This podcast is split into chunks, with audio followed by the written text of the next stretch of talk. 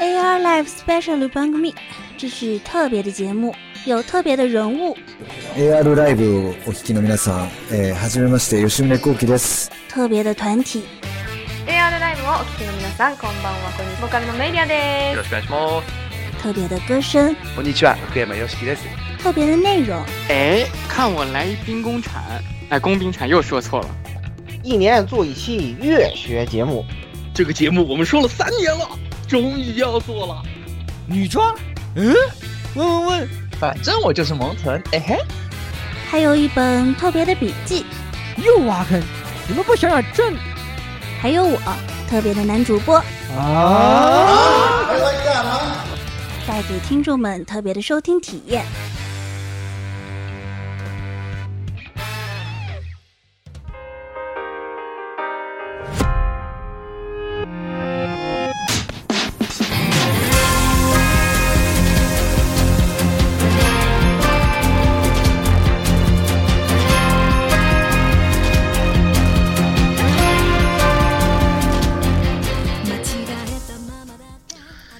各位听众朋友们，大家好，欢迎收听 AI Live 第 SP 一百二十二期节目。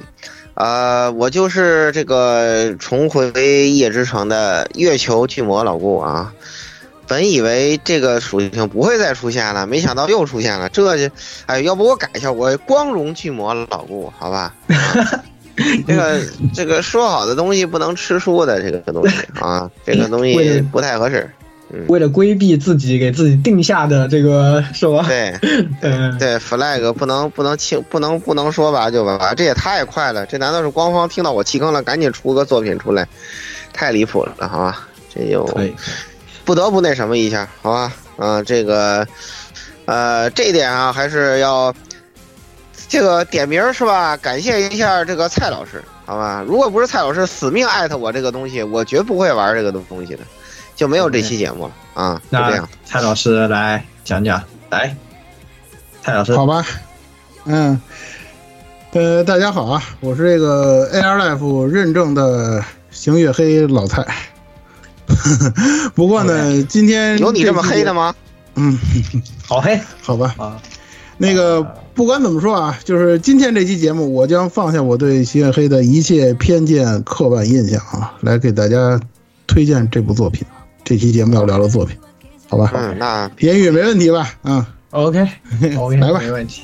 来，各位听众朋友们，大家好啊！我是这个第一次玩光荣游戏玩到啊，把其他所有游戏都放下的言语。这，其他的光荣游戏从来没有给我这个这种体验，是吧？啊，这一次真的是回家了以后，什么网上一打鸡鸡的人叫啊，这快来打鸡鸡啊！都呃不打不打，我说再见，然后都是这样的。然后一到晚上，直接把 QQ 什么全部关掉，或者说什么啊，月球启动啊，这样太好玩了，确实啊，很急很急，是很不错很不错啊、呃！今天我们要给大家好好讲一讲这个游戏。嗯，好，来下一个十六。啊，大家好，这里就是为了玩这个十，为了玩这个游戏，在 PS 三折折腾了整整两天之后，要大骂观众观众傻逼，呃，换到了 PS 五开始大力飞砖的十六，嗯，可以，PS 五应该体验不错吧？PS 五体验很好，那个 PC 版那个各种运行不起来，我还好还好是 PS 五体验可好了，还好我是先买，我我先买了那个先不是先买，先搞了个绿色版试了一下，还好我没直接在 PC 上买，现在先买我我我也成傻逼了，哎。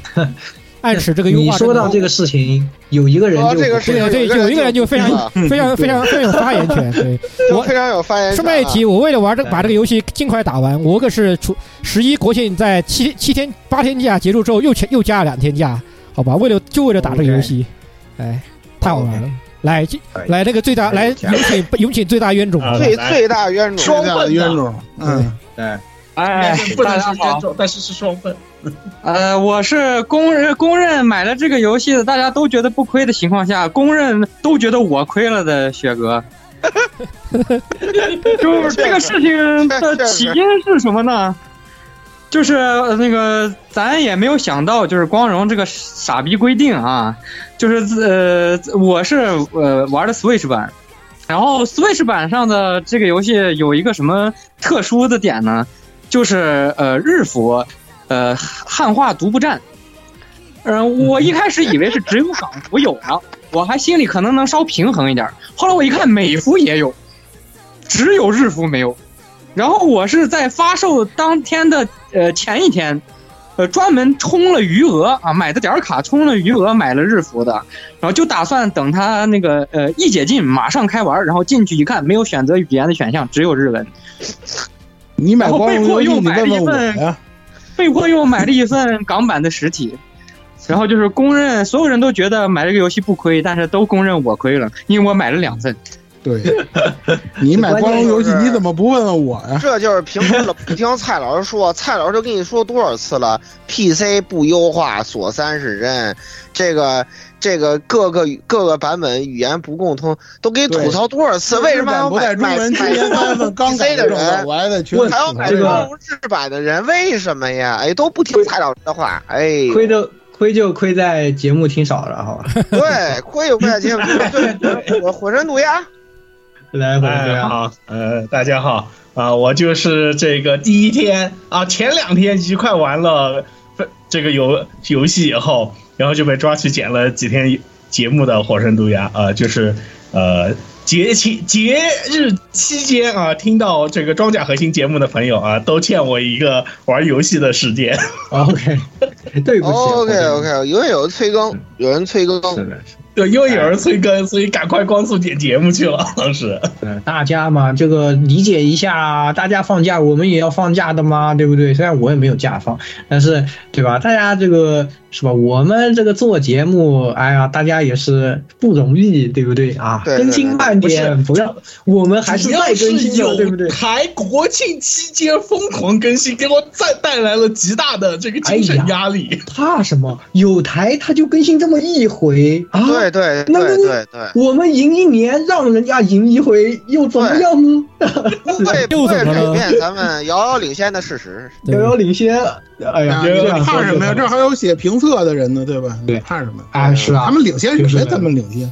对我们说这个没有别的意思啊，我们就希望啊，有台能每次都给我们上点强度，我们就，对吧？就是怕哎呀，一直都没有压力，这样是不行的，对吧？哎呀，对这个希望有台快快更新，好吧？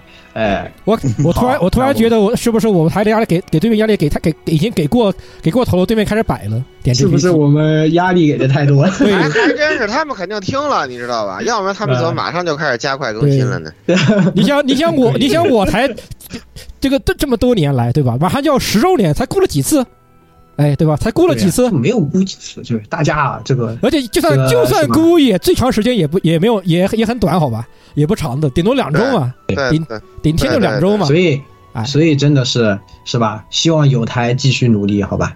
好，那我们闲话就先不提了。今天我们有很多想给大家分享的内容，是吧？虽然我们已经说，哎，对，但是我们又说了，对吧？哎呀，那这这期是光荣游戏节目啊，没有是不是什么月球节目啊？大家不要误会啊，对吧？不要误会啊，对对吧？啊，那对啊，对，那今天我们的主题就是要给大家聊，哎，Fate 啊，这个 Samurai Remnant 啊，这个游戏啊，是由光荣制作的一一款基于啊这个 Fate 世界观的这样的一一个呃无双游戏啊，它其实也不是无双，其实是 JRPG，它其实算这 RPG 动作类 JRPG，动作 RPG，哎 ARPG 啊这样的一个游戏。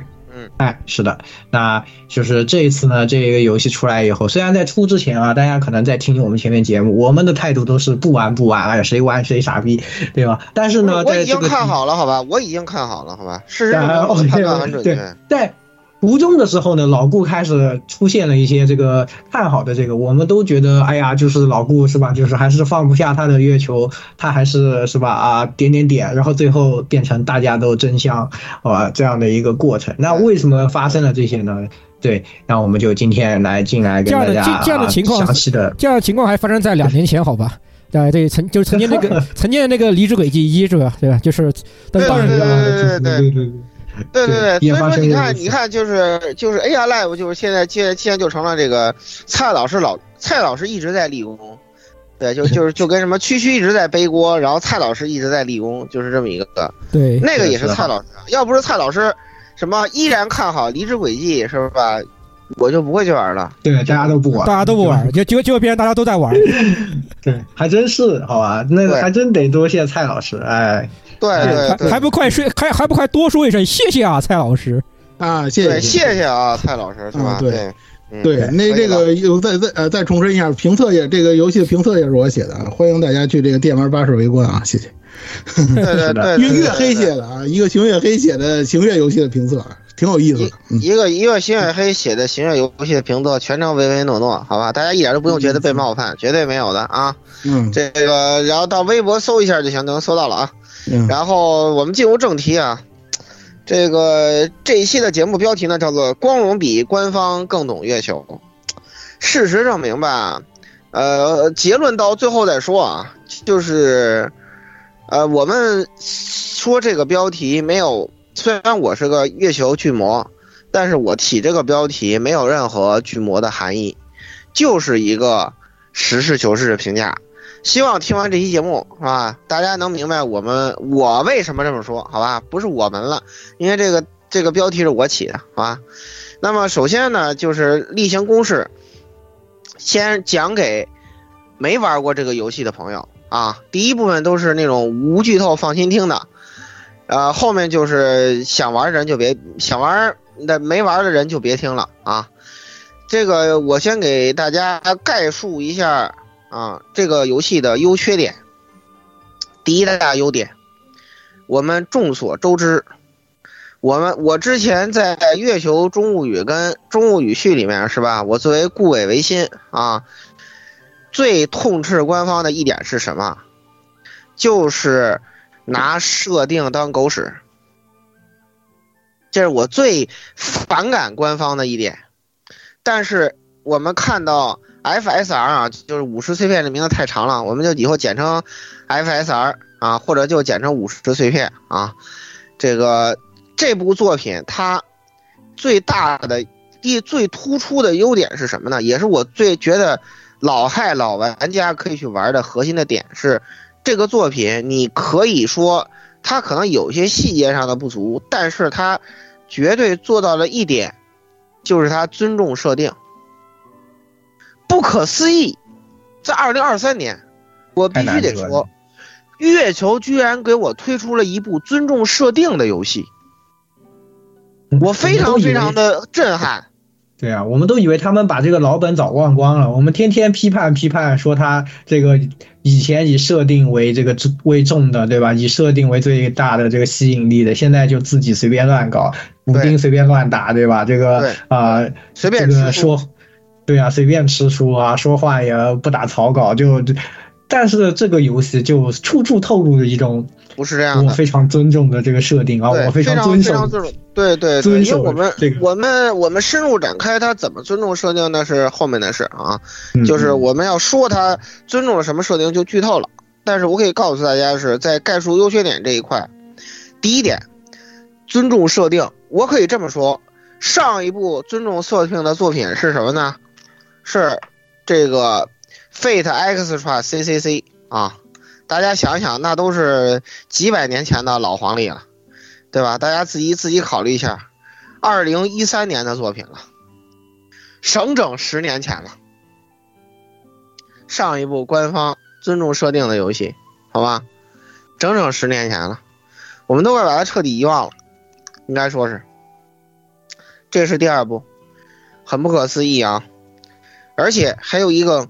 更加让你觉得不可思议的尊重设定方面的优点，是 FSR 五十碎片这款游戏，它甚至做到了什么呢？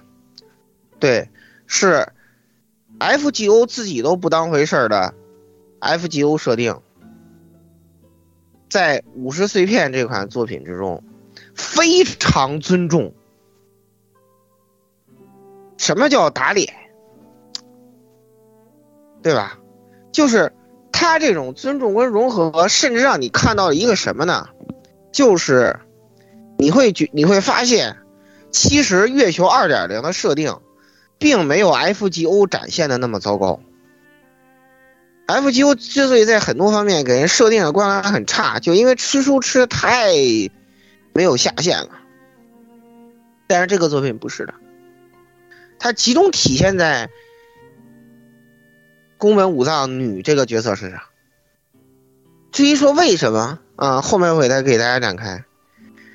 可以说《五十碎片》这个作品啊，尽管它有一些缺点跟不足，后面会提到，但是可以说虽然它不够完美，但是它应该说就是我作为一个老害，我曾经说过，在中物语里头，我不是一个固步自封的人。我理想的，或者说我想看到的月球作品未来的发展，就是像本作这样新融合新旧设定的，就在尊重设定的这个不可动摇的前提之下，融合新旧设定。五十这个五十碎片这个作品，它做到了，后面会给大家展开。我觉得就从这一点上来讲。是不是说对于广大这个月球爱好者来说啊，后面还有对非月球爱好者来说的优点？对于月球爱好者，不管你程度如何，层次怎么样，是不是这个作品值得你考虑一下？第二个优点就是他认真制作的内容啊，有丰富的二周目要素跟结局。就他二周目呢，会有一些新的异传啊，就是一些角色的支线，然后呢，有一些新的对话、对白。然后呢，还有一些新的 CG，还有新的结局。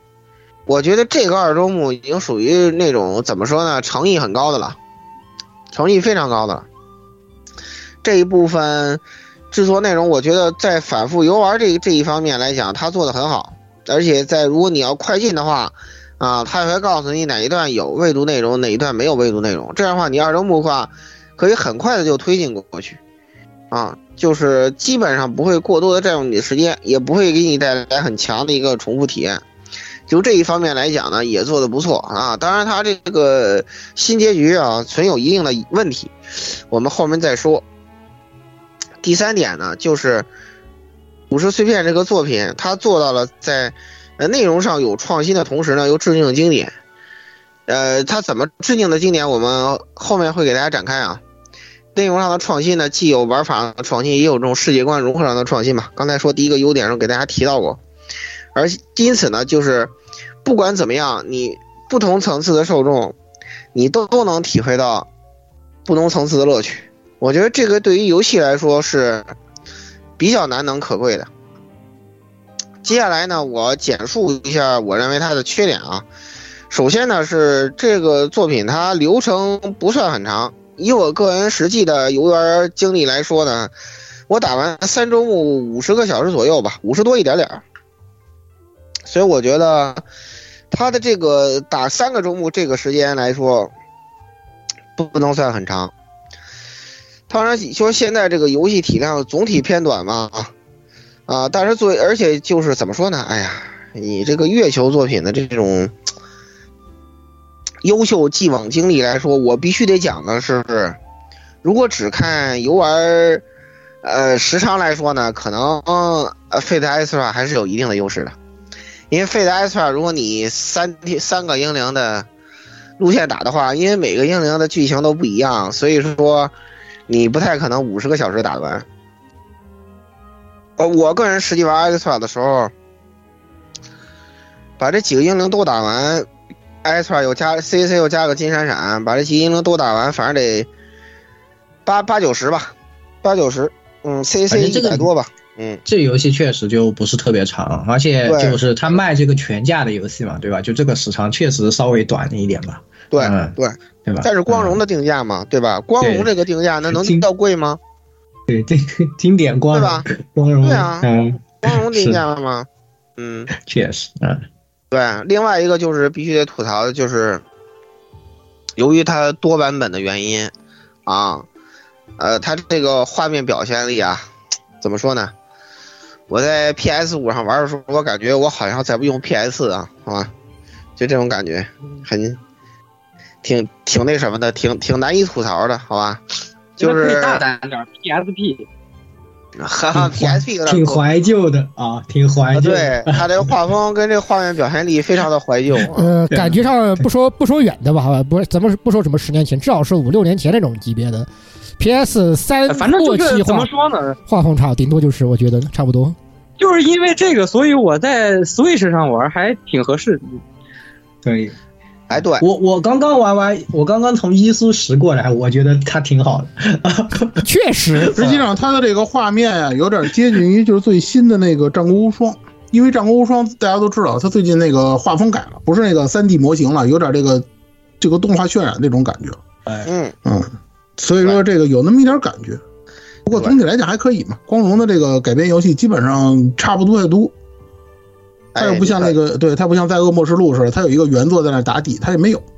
嗯，对，总体来讲还行，而且帧数足，PS 五吧，全程六十帧，四 K 六十帧，这点是不错的。对对对，反正我玩的时候，一说到这是我玩的时候遇到个魔魔幻的情况，就是我在 PS 五的待机界面是四 K 六十帧的显示，我一键 FSR 就给我切成一百二十帧，我不知道为什么，我不知道为什么啊。它这个帧数挺迷的，就是我玩那个，我玩五十碎片流畅的，就是夸张，好吧？就游戏体验极其的好，就是我不知道为什么，就我从游戏里推出来又又变成六十帧了，我不知道为什么啊。我也我也没有大家测帧数工具测帧数工具，反正我这一进它那个屏幕那儿就显示是一百二，我不知道为什么啊，这个就不管了。反正总而言之呢，虽然画面表现力比较旧时代，但只要你不买。PC 版，你还是会有一个比较好的游戏体验的啊。就是当然了，NS 掌机比较一言难尽啊。NS 掌机那就是 PSP 画面，你要是放到那个面包机上，还是全程我是全程插面包机，问题不大。插插插面包机还是会好一点的。嗯，这个就是关于画面表现力的问题啊。好，接下来进入正题了，好吧？虽然众所周知这是一个光荣月球游戏，那既然沾了月球的边儿了，我们就还是得聊一聊设定的问题。这个作品刚才我们在聊优缺点的时候我也说了啊，这是一个尊重设定的游戏。那么它怎么尊重的设定呢？首先第一点啊，开宗明义，售前情报的时候就给你明确了，就是它有一些访谈嘛。明确了本作就是一个检定事项。检定事项是什么意思呢？在月球的世界观之中，纸无需被记录在人理上的啊！注意啊，是就这个世界本身无需记录在人理上的这样一种情况啊，不是那些角色啊。这个咱们要呃区别一下。否则有些，比如说 Casta 给你讲那些话，你就会听不懂。比如说在一线光明路线里头，Casta 跟日本武尊跟 C 巴说：“你啊，原来是人力是这样记录的吗？”他说了这样一句话，这句话就是一个内行看门道的话了。啊，在这块我感觉越越说越抽象了啊！我稍微出出来一点，就是简单的说，就是这个检定事项。跟官方摆烂是不一样的。官方的检定事项是为了为了搞啥？搞手游活动用的，随便写。但他这个不是的，他这个可以说在各个细节方面都尊重了设定，而且比较的合理。那么我们就往下继续说了，就是圣杯战争的基础设定是七人对战，对吧？也知道，其实这么说，在设定上这话讲的其实是不对的，啊，我已经懒得吐槽了，因为这个设定我感觉现在已经没有人没有人在意了。就是如果按照官方最早的说法来说，东木圣杯战争并非圣杯战争的基本模式，但他后来不管是官方还是同人都把它视为圭臬了。视为圣经了，就就就当成什么圣典了，就这是另外一个问题。但是如果正本溯源，回到官方本身的设定上来说，不是，只不过是他们御三家当时在现有的条件之下，他们是他们共同开发了这样一套，而类似于以圣杯战争的方式研习魔术跟。探究根源的事儿，如果按照当时 FS 的设定的话，东木这个已经是上堂教会记录的第五百多个了。因此的话呢，呃，其实这样一个就说它是这个基本模式这个说法，其实本身就是一个错误啊。但是这没有关系，因为现在反正后来大家都把它当范本，那么我们呢就先不追究背景设定上的问题。本作他第一个给你就说给老害吧，我这么说给老害印象非常好的点，就在于他不仅在这一座的圣杯战争，就是说这个圣杯战争的规则就是气人，而且他还告诉你为什么。就如此尊重设定的月球作品啊，我真的是看的我当时满头问号啊，是吧？月球还能把设定当回事啊？哎，他还真给你解释了，为什么呢？土御门啊，大家知道是前期逼格挺高，后期没什么卵用的第四章光速陨落呢，这么一个丑角啊，但是呢，本作圣杯战争由他而起，也他也解释了是怎么搞出来的。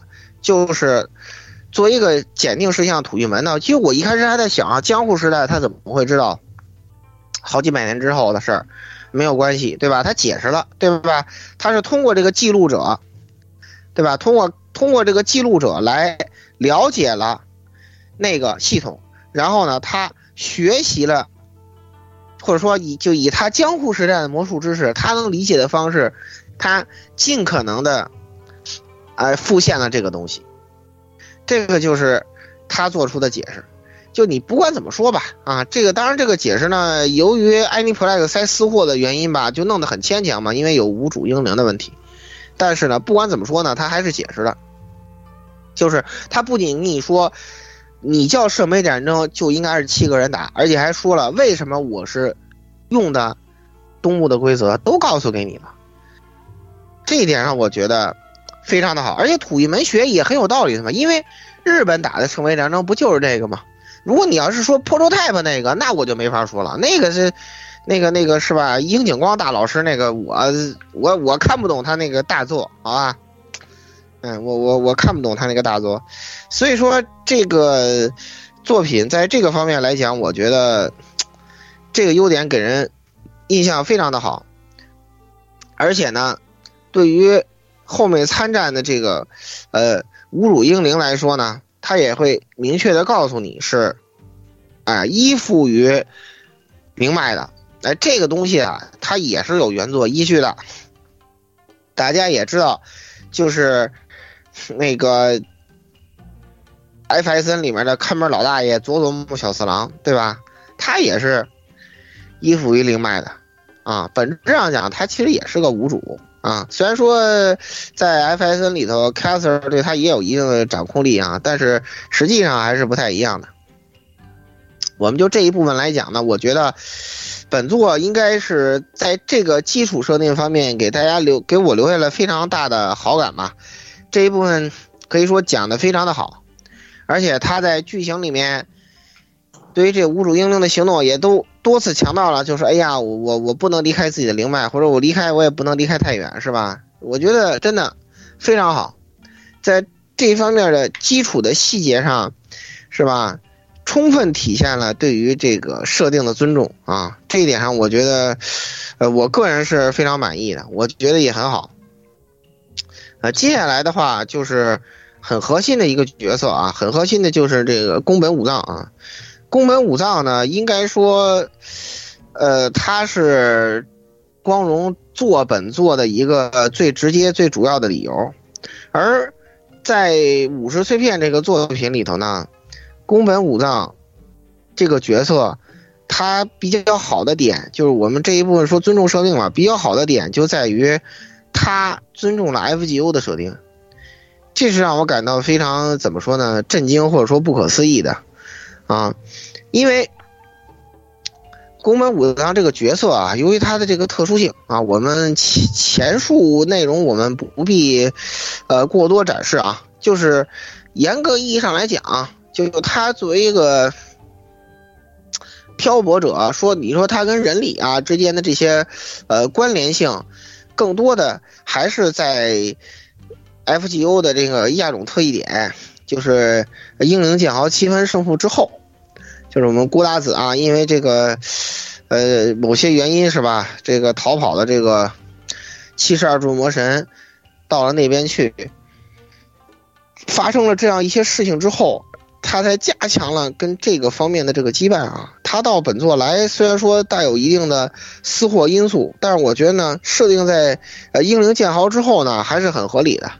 包括他作为一个日本人转洋词儿啊，这些东西都是他呃漂泊过多个世界之后才出现的一个哎比较合理的设定。因此在这一方面呢，他在剧情里倒没有直接说啊，只是说还提了一句，就是这自己是从别的世界过来啊，就是尊重了 FGO 的这个设定。呃，除此之外呢，就是关于他灵气的问题呢，其实这个作品的。呃，解释呢也不好说，它是严谨不严谨，对吧？你只能说，呃，他实际上完全拿着自己间接的灵灵机过来之后，被在本作完成了这个狂接呢，又感觉不太感不太能感觉到他身上实际上，嗯，带有这个相应的能力，对吧？包括狂接的固有能力啊什么的都没有体现啊。当然，你说他的。这个 master 这个高尾太夫的这个呃言行呢，其实他们可能就是也在这个方面有点小小的瑕疵吧，就是可能不太清楚他基于什么样的一个考虑，就是狂接其实是可以定向召唤的嘛，啊，这个游戏里其实还是有这么一个设定的，所以说，呃，在这个方面，他怎么被安在这个灵梯上的？其实在在我而言，你要么就理解为他是。恰好其他六个都被占上了，呃，或者是他自己觉得开心就好，啊，这个这个方面你说一定要怎么讲呢？也不好说，因为甚至在游戏的剧情里，你都能看到他们说什么，哎呀，你本来应该是 C 吧，你怎么突然变成了这样子？然后就在这个问题上，其实游戏自己头也吐槽过，所以说我可能只能认为这就是上面的安排了啊。没有太多其他方面的合理性，但是呢，至少你怎么说呢？游戏里你还记得提这一点，我觉得已经挺不错的，因为他毕竟不管从武备上来讲，还是从宝具上来讲，都是跟 C 八的完全一致的，跟间接灵机的自己完全一致的。嗯，他自己也吐槽过，说虽然是。不，这个不习惯的灵机，但是就让我来怎么怎么，也自己也说过这个，就是他其实还是可能在意过这个，也是可能感觉上他们这一次召唤的人，好像有些好几个人那个就是灵机都有点怪怪，可能可能也是跟这个什么之隐藏的设定，可能背后他们觉得这个音乐自己不是特别的成熟或者怎么什么一个问题吧，但是他也没有明确说吧，反正总之还是可以接受的一个情况吧，对吧？就还是。嘛，反正说得过去也是说得过去的，就这种感觉。对对对对对，而且这里头比较大的问题就是，FGO 自己是有这个狂接灵机的武藏的，对，是一个对，它是有的，就是那个在之前的一次，那个我我我已经想不起来是哪年，反正好几年前的那个泳装活动里头，它是有那个狂。第第一个泳装活动好像是，那时候我的不是不是不是。不是不是不是，第第一年还是第二年吧？狂狂剑武装是一个蓝蓝蓝卡光炮嘛，蓝卡光炮老厉害了啊！蓝卡崛起后一跃一跃成为 top 激光炮呢，老厉害了。嗯，他其实是他自己是有一个狂接灵机的专属马甲的，所以说就这个这个东西呢，就但 F G O 设定写的随意之极嘛。我一开始还想说这个事儿。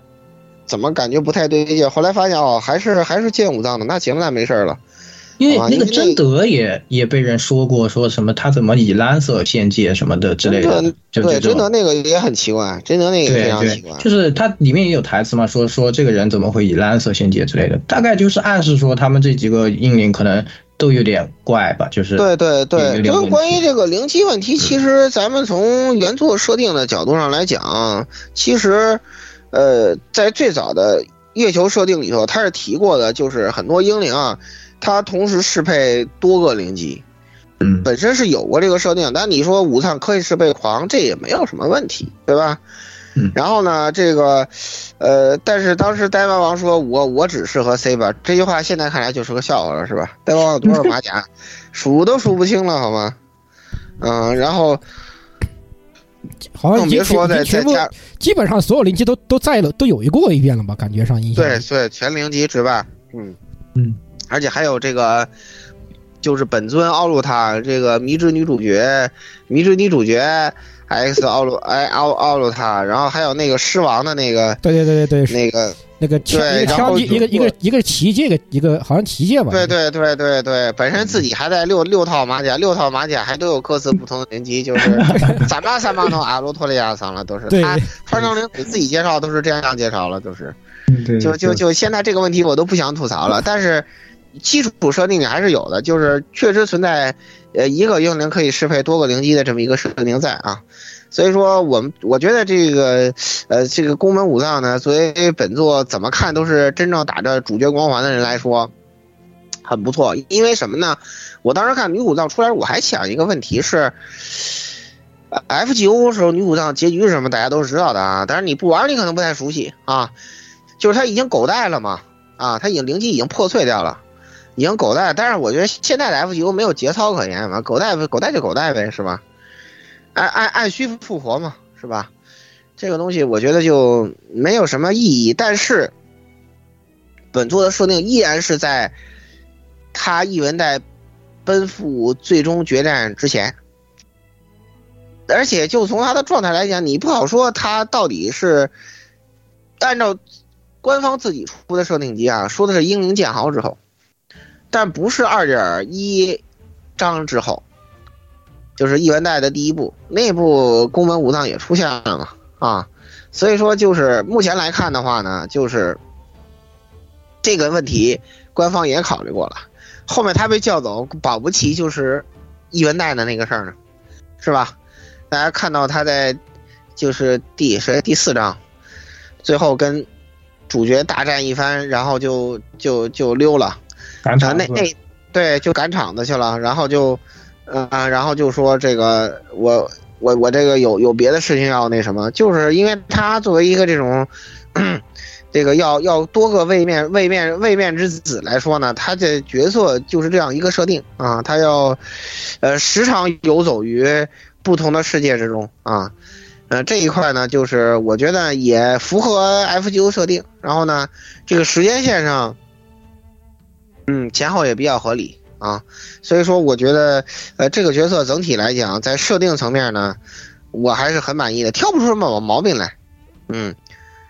太离谱了，好吧？二零二三年了，月球居然会搞一个作品出来，我觉得，我看来看去，我觉得设定上不太挑得出毛病来啊。除了那个角色以外啊，除了刚才你们说的那个、那个、那个角色以外，啊，他实在让我费解，好吧？但是我觉得这才是月球自己的醍醐嘛，对吧？你也这就对了嘛，是吧？全是全是漏洞，全是问题，这才是月球现在的这个应有的水平，是吧？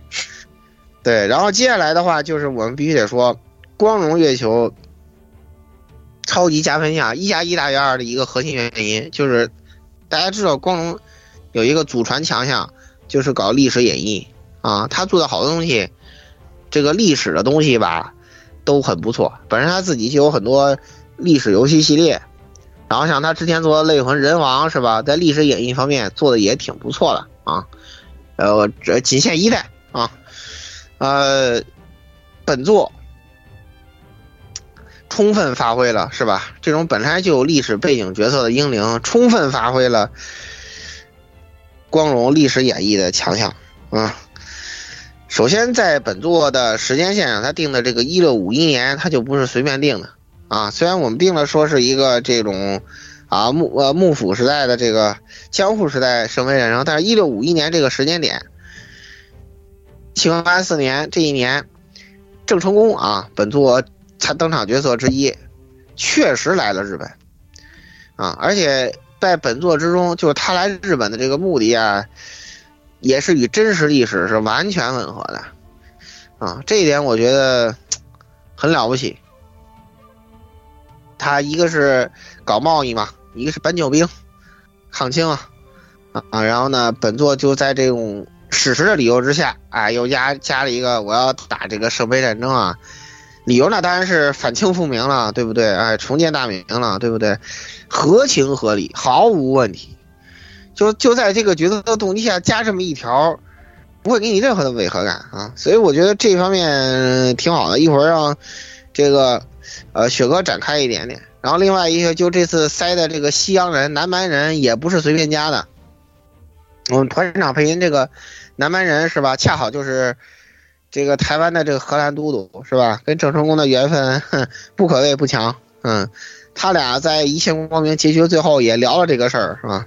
要知道历史呢，你就能知道他俩说的是什么。所以说，我觉得凡此种种吧，就是感觉光荣确实挺适合代工月球游戏的啊。建议以后这个你们单机游戏就是吧，多考虑考虑啊。但是呢，在往下展开之前，先让雪哥给聊一聊这个啊本作一些历史方面的内容。来，雪哥上。对，其实这个游戏一开始呢，就是呃，除了一开始关于男主那段的记录，呃，我记得第一个加载页面的头一个游戏的 tips 就是告诉你庆安四年是哪一年。然后其实当时就是头一次进游戏的时候，我就注意到了啊，他专门提了庆安四年。庆安四年其实出现的最重要的事儿就是大家知道江户时代，呃，就幕府时期挺重要的几个叛乱之一有井正雪之乱。嗯。然后呢，他郑成功出场的时候专门提到了德川赖宣，这个其实是我没想到的，我没想到一个月球游戏。呃，是吧？这这个确实是光荣的功劳，考证这个，呃，江户时期的历史还是下了几番功夫的。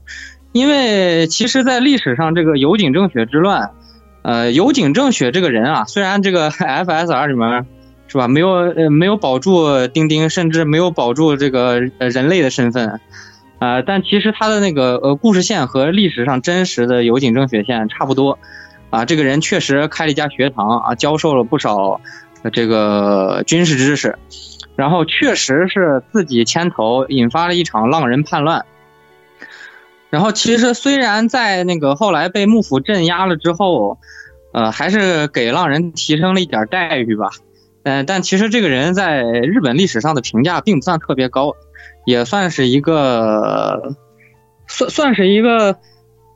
投机分子其实可以说，因为他当时是假借着德川赖宣的这个名义，嗯，意思是好像自己获得了幕府中一部分人的支持，其实是想搞这个武装颠覆的，啊，但是最后没有成功啊。但是这个游戏里面整个德川赖宣的这一部分人也没出过面，只能知道他又资助了郑成功，啊，又可能跟这个有井正雪关系比较深厚。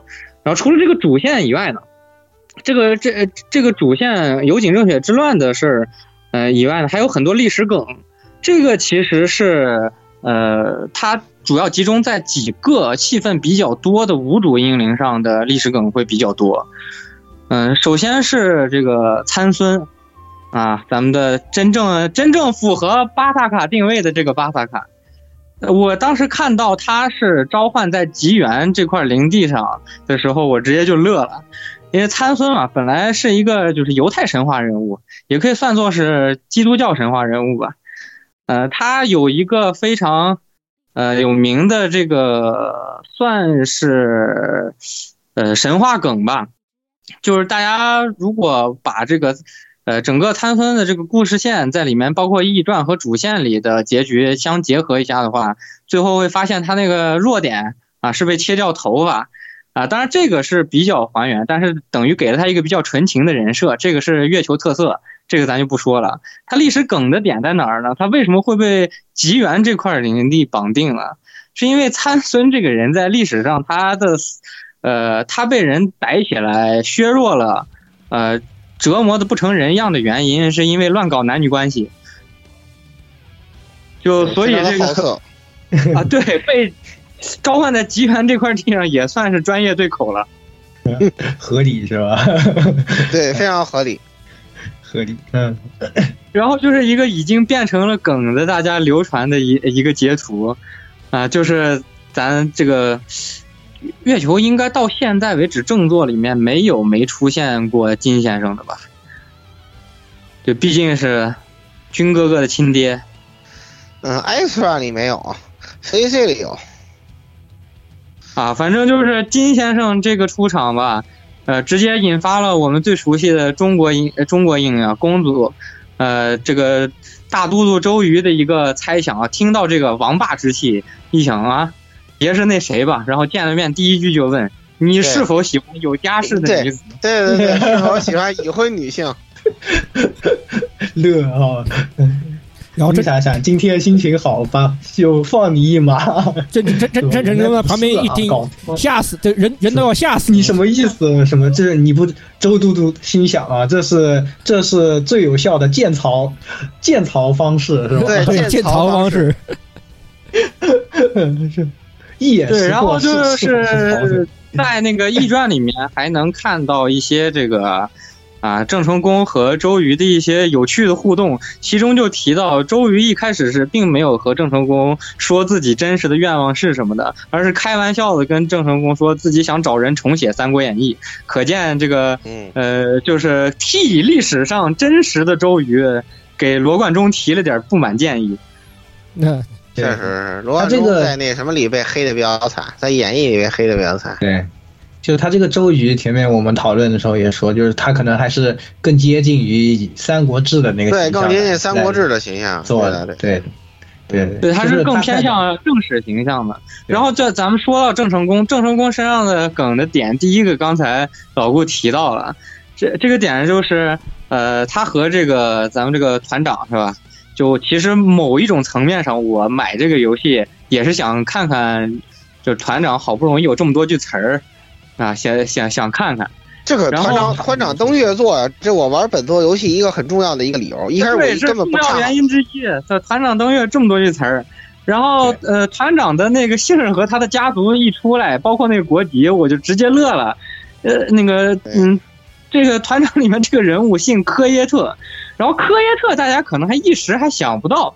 但是可以，大家可以回忆一下自己上小学的时候啊，我忘记是几年级了。语文课有一篇课文叫《郑成功收复台湾》，里面那个荷兰总督叫奎伊。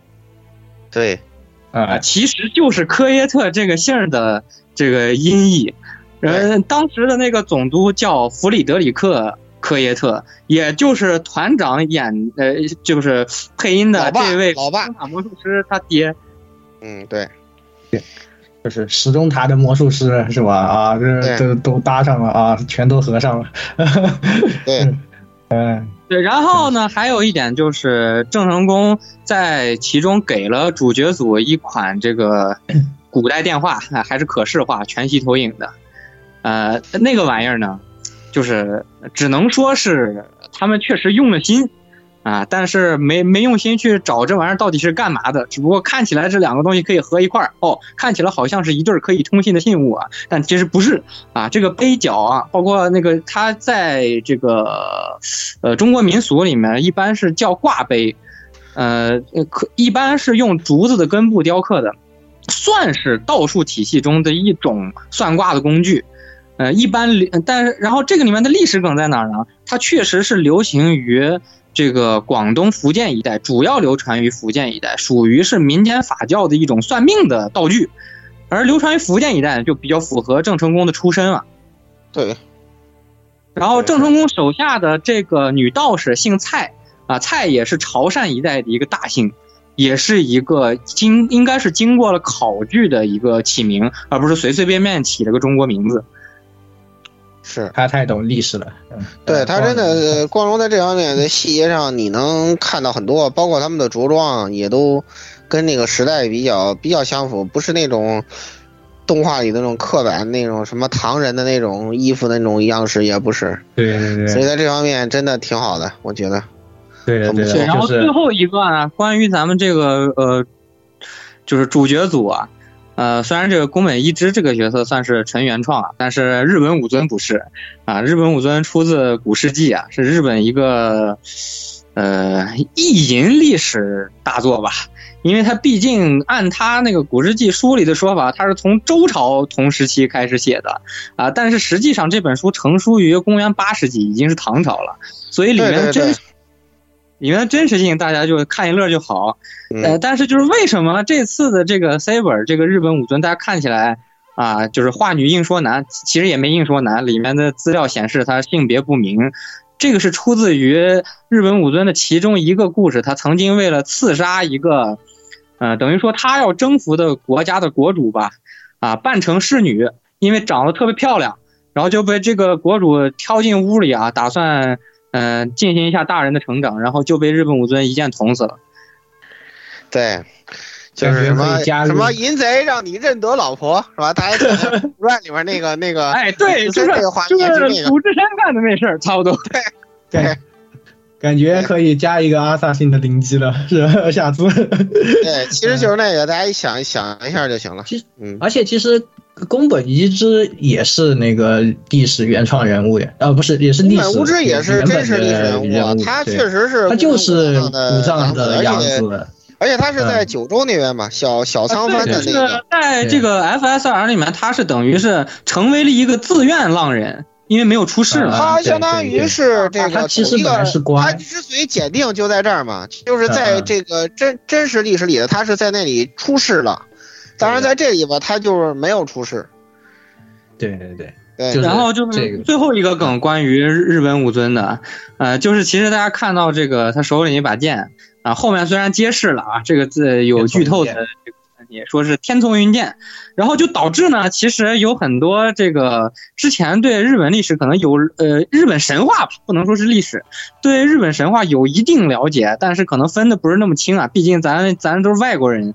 这个对日本这个神话只能在于这个浅尝辄止，就会误认为这个这个 Saber 是这个须佐之男。我一开始纠结了好一阵，我说你这什么圣杯这么大劲儿，还能召唤出神仙来？对我一开始在想，你你不会是那什么吧？不会是速斩明尊吧？后来我想不可能啊，这个不太合理啊，这个速斩明尊那么猛的一个人，对吧？那个。那个不太对头啊，对吧？这有斩蛇嘛，所以我当时一开始想的是速斩明尊嘛，后来对，然后就后来我再想想不对，对他那个揭示真名以后，我专门又去查了日本武尊相关的资料，然后我发现了一点啊，就是天下文章一大抄啊，这个史书和这个神话也在存在相这个的，对的，对的，对，因为这个其实日本武尊的传说是存在借鉴了一部分刘邦斩蛇起义的。所以他才有了斩蛇这个典故，然后在这个，呃，在 FSR 里面，等于是把他和这个，呃，和须佐之男的一些传说进行了一些重合，所以他能使用这个天丛云剑，并不是说他就是砍了八岐大蛇的那个神话人物。其实本来就是他们那个神话里面，就是有几个就感觉是有一些这个原型的，有一些有也有经常会有说，就是武尊和这个就是。速斩明尊是有一些这种这种关系，就是传承上的一些这种关系，就可能是为原型啊，但是哪边是哪边的原型就不好说啊，因为他那个本身那个古诗这这个书，它本身也是就是那种自己想想写嘛，对吧？就是日本的那个历史技术嘛，大家都懂的，就是这样子。而且是在日本也这是一本口述的书，所以其实里面的这个严谨性啊，大家其实。就我刚才说，他从周朝开始写，但是成书是唐朝，呃，其实就对他的真实性看一乐就好。然后这个就是再夸光荣一点，在这个具体资料里面，随着大家这个不断推进这个剧情啊，这个资料里面会新增很多的内容。在这个 Saber 的第一宝具《绝技八旗怒涛》中间，会有一段专门提到了是有借鉴刘邦斩蛇剑的这个传闻的。啊，就是光荣已经把这个考据做到这个份上了，我要给他点个赞。对对对，是。这方面我就说，所以我就说这是他充分发挥了自己的强项嘛。对，哎，这样光荣做真是太对了，以后真的你们没有光荣这个实力，真的还是让光荣来吧，真的。所以说，真的我觉得就是做设定和做做历史的研究是有相通性的，对吧？你历史这一块搞得严谨了，你自然对这个设定，你把它作为一个这种。就是历史的这种参照来做的话，他也会很遵守设定，所以这个游戏它它就给我们一种那种感觉，就是他对这些事情都是很在意的，就这些我们在意的这些细节，他都是有有去做了，有去做，有去努力再把它做的是呃，就是没有漏洞，然后做的非常好的。这个这个是我们真的是很喜欢他。大家喜欢关公战秦琼的前提是，就是关公要像关公，秦琼要像。对，这个是真的。很重要，很重要，很重要。我觉得他就是这样子，然后把这个东西都给他做出来，哎，这个就让我们都觉得这款游戏真的是很不错啊，很很欣赏他这些地方。是的，对，嗯，好，好，那咱们继续啊，部分就讲这些啊，那下一个部分来说说这个新角色、新内容啊。其实刚才已经提了一部分了，但是我们正好可以把那刚才没有太多说的、必须要吐槽的核心点问题就给老改改出来了。就这个贞德，好吧，我对他真的是强强强烈不满，好吧，这个我不知道东初是不是跟贞德有仇啊。就是贞德这个角色，其实本来是一个从名气到塑造都应该是很好，就我不说出大彩，至少应该不会翻车的角色。但是贞德这个角色呢，他从诞生起就伴随着不幸，是吧？他诞生于那个对著名神作 阿布库利法，嗯，我们都不想再提他了。那个作品贞德。崩成了啥样，对吧？我真的是不想吐槽，好吧？同样是附身英雄，你看看本座妹妹这个附身，这才叫严谨，好吧？你哪像你那么个附个身的，他人都木了，对不对啊？那什么法国村姑啊，不行啊，对吧？还是还是日本妹妹比较严谨啊。这个贞德这个角色从诞生起到半生的不幸，但是我们只说本作吧。本作首先第一个最大的问题是。在一开始看前期情报的时候，我以为他是黑贞德，但是所以我在当时我在设定上我就提出来一个疑问：大家都知道，关于黑贞德这个角色是怎么产生的？F G O 里说的很清楚，就是在一个 if 世界线里，应该认为检定世界线就是吉尔德雷他得到了圣杯，然后呢，他对圣杯许了这么个愿，啊，就希望贞德能向这些人复仇，向那些害他的人复仇嘛。然后呢？后来孤达子呢，在这个这个时空穿越的时候呢，来到了一个燕座的世界线，是吧？就是吉尔德雷的那个梦想嘛，啊，来到了一个燕座的世界线啊，里面有各种就是充满了槽点的英灵角色。然后里我们见到了这个呃经典傲娇版本的这个黑贞德，是吧？啊，人气爆爆高啊！不管是日服、国服，当时都氪金量。超高超高啊！就在当时的环境，呃，强度也还说得过去的一个角色。就它的诞生是有非常明确的一个基点的，就是在你本作的这个逻辑来讲，不可能有黑贞德，对吧？画成一个黑贞德的样子，就本身就很坑人了，对吧？当然你一看这个，对，后来你一听白本真灵那个配音，他就不是黑贞德那个声线，嗯，对吧？当时你就已经觉得就不对劲了。后来一看身份，哎，好家伙，跟什么黑贞德毛毛线关系没有。幸运还是 E 对，幸运还是 E，这倒没什么问题。不管从直接来说还是 Lancer 的问题，不是他的问题。对，但你要说他幸运 E 这个东西吧，我觉得就这纯粹就处于玩一个梗了。因为如果你要是说从历史来讲，贞德这个人，那就绝对是幸运加 X，对啊，肯定是高的，对，只能说枪接的没有受过教育，但是他打仗他就是会打，那不就是神仙吗？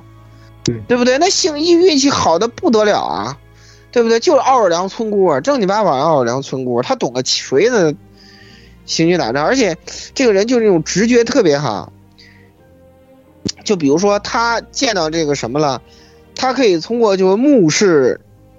这个测定弹道，目视测定这个这个射程跟轨迹。比如说，这个安营扎寨的时候，他说：“哎，我们法军这个营地，我们得往后稍一稍啊，要不然可能进入英英军的这个火炮跟长弓的射程之内。”然后呢，他就把这营地挪了挪。后来原他原来营地那个位置就被就被英军给给给给打打成筛子了，就类似于这样的经历。就这个人是一个不折不扣的硬核狠人，斗大字不识一筐，好吧？但是呢，他就是非常的强无敌，嗯，你要说他会用枪，我信，好吧？你欧洲时候你马战，你没有枪，你你怎么行啊？对不对？你拿那么短的剑，你砍不到人的。那时候欧洲人又不怎么习惯用弩，所以说就是，呃，不不太，他能用枪这个事儿本身没有问题。但我们即便不论你黑人诈骗的事儿，你这个幸运翼也没有什么道理，好吧？如果你要说赶上这个。赶上他那个地犹未门，你运气差，那也也也可以这么讲，好吧？另外一个点就是他这个刻画，贞德这个角色到底是一个什么样的角色，完全没有体现出来。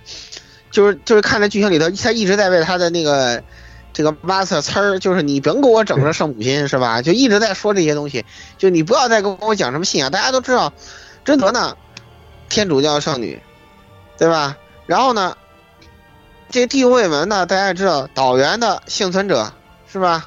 我们之前也说过这个宫本武藏的事儿，这个女武藏呢，跟这个岛原之乱呢引起的这个平行世界事端呢有不解之缘。英灵剑豪也是嘛，啊，天草给你整个大活，是吧？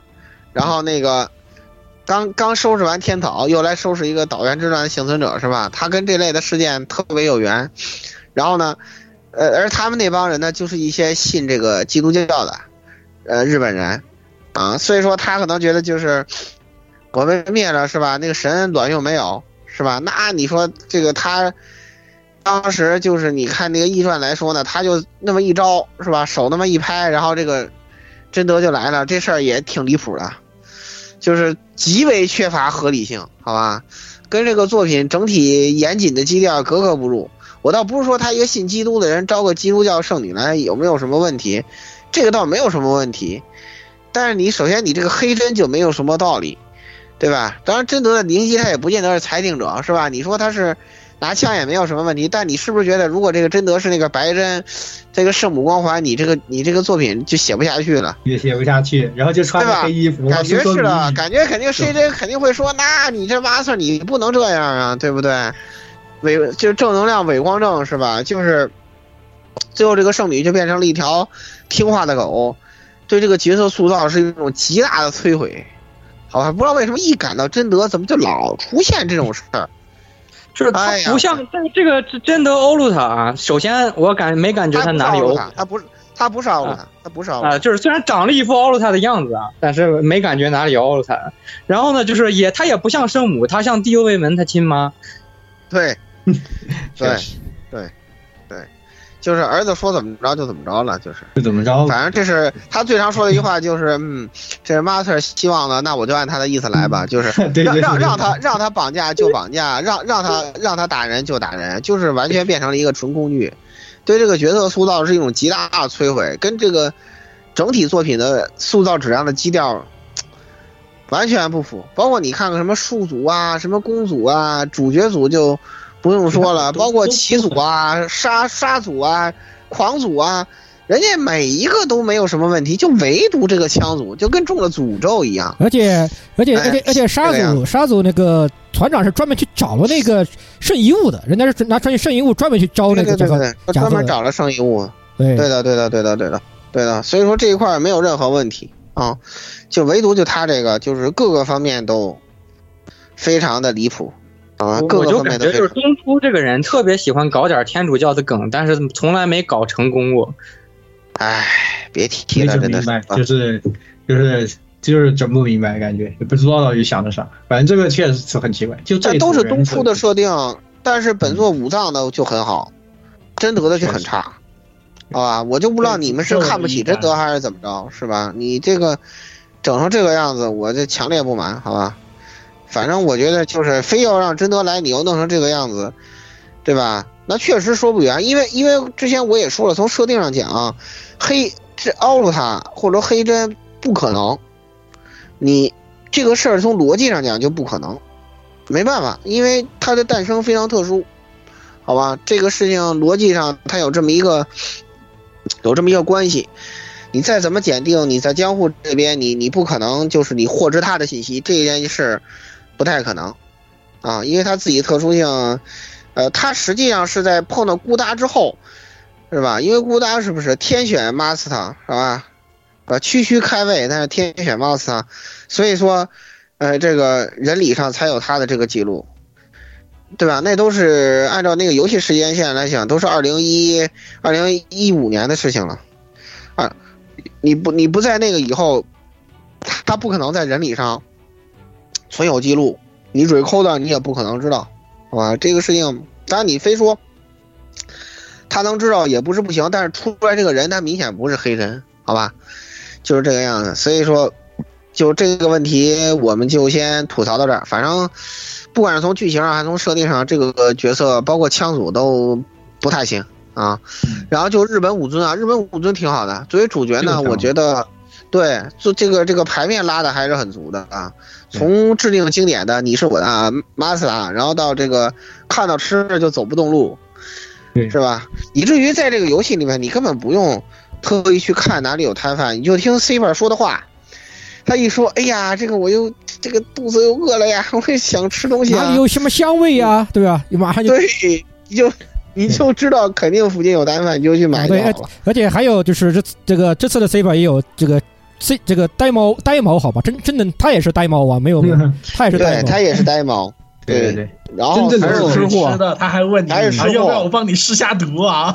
对对对，我我就想吐槽这一点。你说一个日本浪人，德川时代的，天天能让 Saber 吃大米，我到底是有钱还这也是没钱？挺不可，这也挺不可思议的，对，而且他只是个浪人，对啊不是你得这么说，毕竟他俺妹是小丽媛家的对呀养女，就只能说只能是妹妹妹给的妹妹给的实在太多了，点毕 JPG。竟在在正在真实历史中，他家可是钦定家老，好吧？对小丽媛钦定家老，小丽媛那是什么家族？小丽媛可是华族，嗯，是吧？小笠原可是华族，那可不那那谁就成了呃，算了，这个这个词儿哎，不然你想想，他怎么养得起魔术工坊，对吧？这次你看他怎么养得起多符合设定是吧？这个魔术师工坊，而且而且哗就跟你说是而且而且魔术要花钱吗？对，而且而且在现实中，这个宫本一之可是可是媚媚下达人啊，好吧？这个他不仅有这个妹妹，而且他确实他俩是结了婚的。啊，对啊光荣，所以说嘛那他不就成了那个是吧？大家都懂是吧？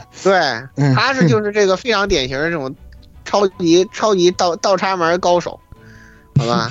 对，对，我我跟非常我跟雪哥还还行我跟雪哥还专门讨论过，如果说真的是改路线，对吧？这个走完走个妹线收了 C 本，那就是完美的铁三角，好吧？完美的铁三角对，就是三个人都赢麻了，都赢麻了，全赢，都赢了，都赢麻了，我操！三个人赢这不就是三遍是吧？这未尝不是一种致致敬，好吧？那只能是对，这未尝不是一种致敬，好吧？我们就等着光荣的给出 DLC 了。所以说，这个武尊这个角色，对这个日本武尊唯一的不满就是你赶紧出 DLC 让我爽一把天丛云，我要用天丛云。可以可以可以，而且包括他那个斩甲贺三郎的时候的那个。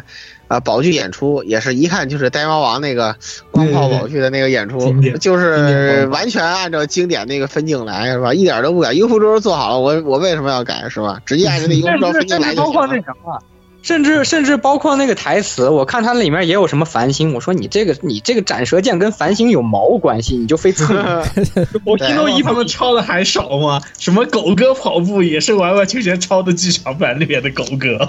对对对对当然无主那一块不是新角色，我们就不提了。就他那个其实我玩了很多了。我对那个日本武尊和一之这一对啊，我其实最最最喜欢就是他其实在第一章的那个表现啊，就很有非 FSN 当年最开始的那种对，描写，就是那样的，对味儿特别啊，对啊。对，就是那种在日常，就是一个来到这个世界的英灵，他和日常和这种生活之间的这种怎么融入这个时代的生活，然后他们两个之间又在关系上又会有什么样的进展，然后在这种生活之中呢，我们又不得不去面对潜藏的危险，然后到了晚上到圣杯战争的时候，魔术啊和这些妖怪啊这些带来的这种危险，和白天生活的这种和平的这种又有极致的一个对比，这些都是最开始 FSN 给我们带来的核心体验很重要的一个部分。但是这些内容其实，在 FGO 的发展之中呢，就已经都被丢掉了。现在就是神魔大乱斗嘛，对吧？对，就是神魔大乱斗已经是就无下限乱打，就懒得懒得说了，懒得吐槽了，就是他有有有点就是胡写，然后还硬拖着不完结。我们现在已经懒得看他了，就不咱就不说。而且这个角色，呃，宫本一之这个角色呢，就是新角色啊，我们就就连着说来。其实他的一些点我们已经讲了很多了。就除了他这个见鬼这一块呢，就是作为致敬，呃，月球系主角核心特点的。呃，一个点来讲呢，我觉得他展开的不太够充分。为什么我这么说呢？其实月球系主角，他写一个角色，比如说有这种，呃，杀人冲动也好啊，呃，那个呃，他有这种属性也罢，比如追求极致的啊、某种呃某种道也好呢，他不会把这个角色写了之后，他输给了自己的欲望。他一般不会这样去、去描写，他他一般都会写自己怎么与这个东西斗争，或者自己怎么探究他的这个境界，就不只是说只是满足于欲望这种东西，他要探求一个呃更高的境界。啊，然后包括他怎么怎么克制自己这种欲望，是吧？怎么去做斗争，就是他一般会更多侧重这些方面的东西。但本作在这方面呈现呢，其实是呃让人觉得不太满意的点。反着来了，一个倒着成长的原野之贵。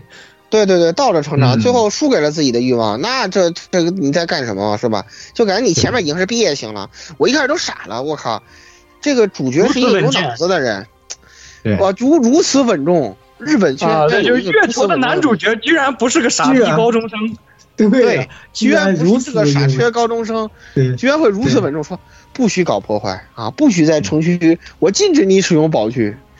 哎，我太感动了，我有常识的人，而且具有就是具有谋略，就是在各种时候都能正确分析形势，然后然后识破敌方陷阱，对吧？你想想，他毕竟是一个年龄也不小了，好吧？咱那时候来说，以年龄也挺大的一个人，确实是有阅历的，而且是镇压过岛原之乱的人，是吧？妹妹妹被抓了，还还跟 C 傅说不急啊，你先我知道你很急，但是你先别急。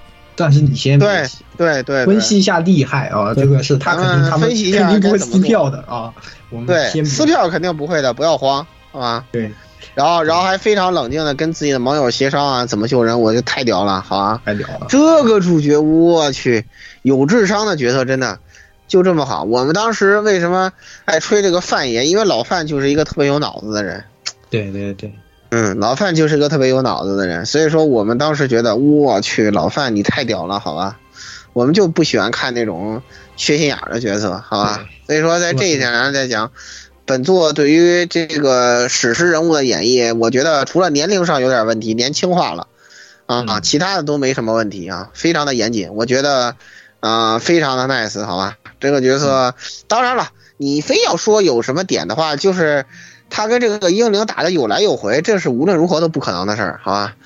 啊，这个你就你师傅再怎么放水，你跟宫本武藏刀对刀的这么打，真的在那有来有回，就有点过分。这实在是然后，然后最后还用一还还用还用个双刀来了一招双刀厌反，双刀厌反是吧？双刀厌反，对，双刀厌反，一个偷，我的妈呀！我靠，来片来真的是真真的是来片来偷袭，这个真的是来来片来偷袭，对，来片来偷袭是吧？拿拿我好对手的招来对我发动我偷袭啊！这个就实在是只能当是师傅这个放水放放海了，就就这么着吧，啊，然后就是。对，然后就是怎么说呢？呃，你这个，你这个，呃，咱们咱们这么讲，你要是《英灵剑豪》里面的，其实啊，咱们从角色上来讲，他跟《英灵剑豪》里头写的那个柳生弹把手宗具还是比较像的。当然，他说其实他并没有被这个，呃，那个当时的那个天草控制，他就是想追求这武道的极致，所以他自愿成为这个英灵剑豪嘛，啊。你非要说的话，这个宫本一直有点那个影子，但人家正经八百是个英灵呢，人家是英灵剑豪，所以说人家跟这个宫本武藏去打个有来有回，没有什么问题的，好吧？你这，哎呦，你这看不起谁呢？好吧？肉体凡胎，好吧，在这儿和英灵五五开，对我不好说的呀。对对对，人家 黄阶本身还还有攻击力加成呢。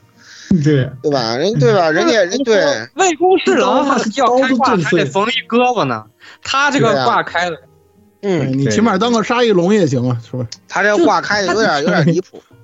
他其实前面一直在强调，就打不过英灵，打不过英灵，而且那个游戏性上也在强调，就是你用一只打这些你就很难打。随着随着后面就开始有点随便打，随便打。这游戏就是。其实有一个隐藏的问题，虽然有点离题，就是它前面特别好，后面有一点赶赶，就是感觉很急，我很急，我赶紧后面这它整体它整体都赶。对，然后然后接下来新要素呢，就是我们刚才也提到过了，就是这个呃嘟嘟。其实一开始大家看嘟嘟的时候呢，大家讨论的一个问题是鸟有没有保住，好吧？我最后看保住了啊，保住了，挺好的啊。我们 我们也说，哎，嘟嘟这一次呢，真的挺不错的，就是篇幅不太够。对，嘟嘟这个角色塑造的真真真不错，真真不错，真不错。嗯，非常好。我们中国人都很肯定这个，对中国人都很肯定，就说明他真的很肯定，因为真的光荣对中国历史那真是日本最懂，好吧？对他太懂，毕竟做了那么多年《他都做三国志》了嘛，对吧？对啊，做了那么多年《三国志》不是白做。虽然《三国志》这个游戏千万别买，光荣月球可以买，《三国志》千万别买，好吧？就光荣那个《三国志》那个游戏体验，PC 版游戏体验，我我什么都不想说，啊？啥都没啥没没加什么大一万日元，然后就卖你了。对对对对对，对对对对，那个那个是脸都不要了，但是这个很 OK，好吧？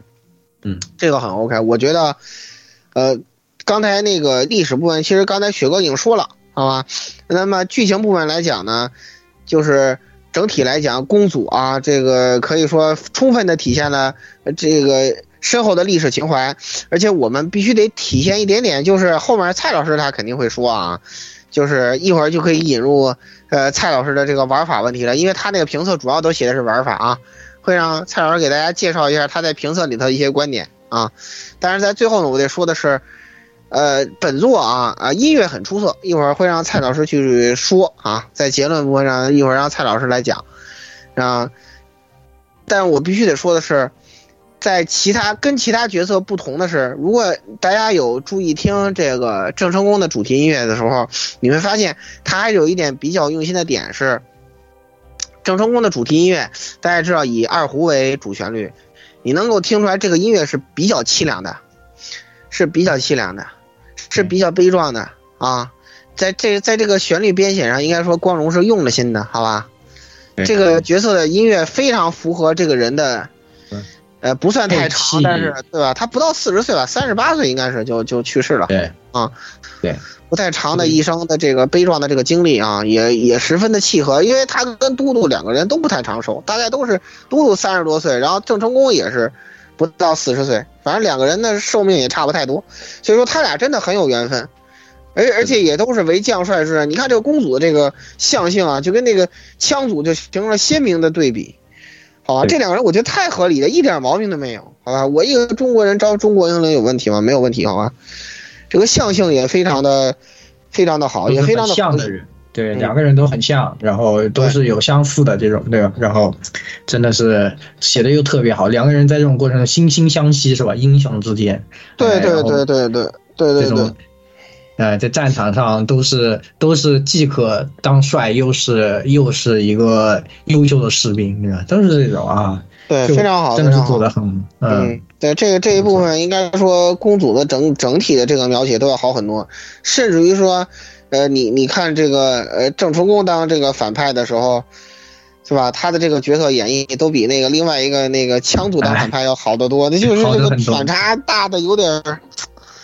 大的有点大，你知道吧？你非从这种角色的场面感来讲，我就觉得打一线光明的时候，感觉是正经八百像一个大结局。那个所谓的真结局，反而让我感觉像一个什么什么？什么什么那种后后面添的半吊子掰蛋展开是是什么意思？是吗？对，你是不是 DLC 要写什么要补什么东西啊？你给我整个这个真结局，你告诉我你是不是想出 DLC 是吧？我肯定是想出 DLC 的，因为因为这一点是官方在前期就已经明确说了要要做三个 DLC 嘛，就我非常明确的 DLC 计划。我们后面再关注吧，好吧？嗯。然后最后的新要素的话，应该就是本作在光荣成熟的呃无双玩法的基础上做了一个呃很很好的一个创新啊。这个就是蔡老师文章重点评测的，我们可以请出我们的这个现在可以请出蔡老师了，上啊。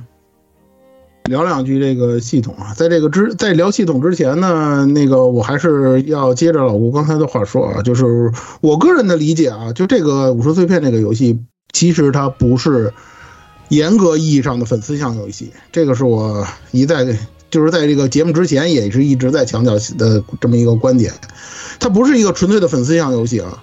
呃，就像我在那个评测里头写的，就是不管你对于御情乐、对于 Fate 你到底了解到什么程度。你玩这个游戏，你都能这有有所收获，而且你能看到一些眼前一亮，或者说是能让你会心笑的部分。刚才其实老郭也提到了，你说我就只是一个动画党，说我就看只看过动画啊，月球的东西我只看过动画，我没玩过呃 F 九，我没玩过 FSN，能不能玩这游戏？完全可以。你像那个动画里头能够看到的那种，比如说二人转，像刚才说的那个，你就是我的呃，master 就像这种东西的梗儿，在这个游戏里头其实非常的多，而且这个游戏非常呃，插我插插半句啊，就是这二人转，我专门在那个二人转那那个部分等了十分钟，Saber 真的绕着绕着一直转了十分钟。啊，对，是，你要不理他的话，他会一直在那儿转的，这个意思没错要不理。他的二人转一直在那儿转。这个绝对是看过动画的人才能做出来的东西，你知道吗？这个东西就是为什么我一我特别佩服这个就这个风花雪月的这个组织，呃这个这个小组啊，他们这个剧情，他真是研究过这个东西，你能感受得到。就是你不管你理理解这个行月，理解 Fate 到什么层次，你都能够去看这看待这部作品的剧情。是你哪怕是是对是，你哪怕说你我就拿它当成一个番剧看，啊，我这个难游戏难度我就选最简单难度，因为它也没有难度杯嘛，你就选最简单难度的都没有问题。所以说呢，大家在入如果说以它来入坑，或者说以它来多少了解一下这个目前的这个行月的发展状况，或者说 Fate 的发展状况的话，其实是没有什么太大问题的。啊，不要有什么畏难情绪，说这东西说啊门槛那么高啊，讲东西我会不会有看不懂的地方啊？没问题。当然，如果你要说玩了这个游戏之后有兴趣，我说我再研究研究是吧？首先说咱们这儿有专家，其次呢，你有这个兴趣，那当然是更好的。那你即使是浅尝辄止的话，这个游戏也可以绝对可以是可以满足你的要求的，或者说满足各位了解这个目前这个 IP 的这个需求。对，这是我要强调的。然后我们再来说我要说的这个系统这个部分。其实系统这个部分呢，就有人提到这个无双不无双的这个问题了。好像有台的节目里头也提到这个问题，说这东西不像无双。这个我跟大家解释一下，这几年啊，这个光荣的无双类作品，咱抛开这个武士碎片不谈啊，就这个无双类作品，其实有一个非常有意思的东西，咱们在之前的节目中也提到过，就是。光荣啊，就是给人打工的作品，普遍质量都高于本家作品。所谓用心做，用心去打工，然后用脚做本家嘛，这是一直以来我们吐槽的这个梗儿。这个作品其实也不例外。就是怎么说呢？就是其实你去想这个，就是如果你玩了这个武术碎片啊，你会发现，就是它最核心的那个东西，就是那个所谓的啊方块连击。然后用三角取消方块方块连击，然后形成那个不同形式的招，有有 A O E 形式的，有单挑 BOSS 的的那种对单体的那种招式，像这样的这种连击，实际上它还是取材于无双的这个系统的。如果你玩过无双的话，肯定明白我在说什么。之前咱们在无双主题当中也说过这个事儿。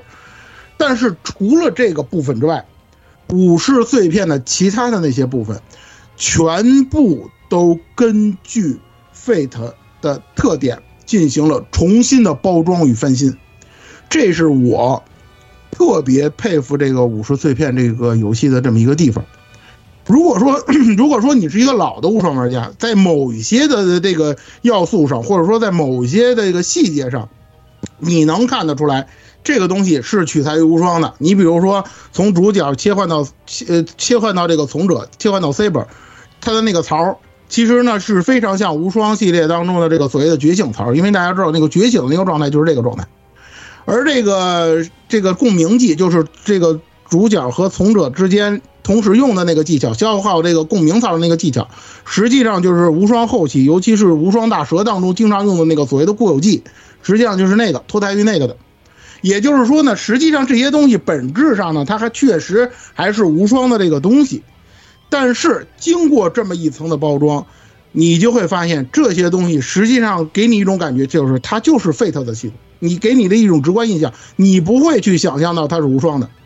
这是我特别欣赏这一点，因为无双这个系列发展到现在这个地步，其实它已经平静化了。它有很多很多的原因。你比如说割草这个问题，这就是一个悖论。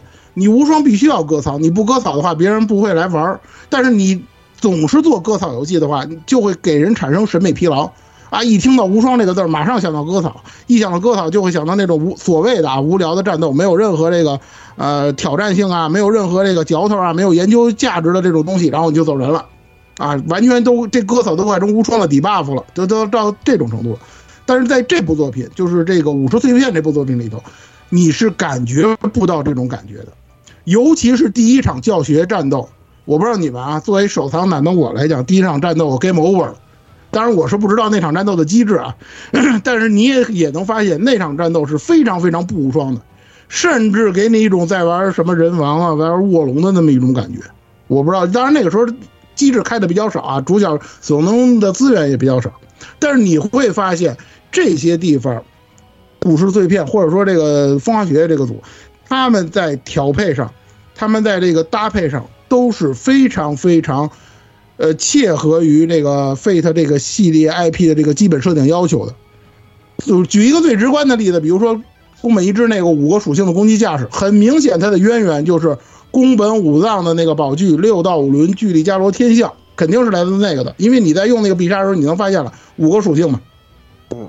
嗯，实际上啊，就是如果说严格按照这个故事的设定来讲，宫本一之跟这个故事里头出来的这个宫本武藏，他们其实不是师徒关系。我想我应该没理解错啊，他们应该不是真正意义上师徒关系。但是他们两个为什么相互认可了对方是自己的老师，对方是自己的徒弟呢？很可能也就是跟这个攻击架势有关的。而且这五个攻击架势实际上贯穿了整个。玩家在玩这款游戏的始终，你的所有的那些攻击套路、攻击策略，包括就是说，除了那个魔法一定要用那个宝石魔法那个部分之外，基本上你的这个攻击手段，除了从者，你就要依靠这个五个属性不同的特点来展开你的这个攻击策略。你比如说地属性，很明显就是用来单挑 BOSS 战的，嗯啊，这个水属性你可以用来清清场。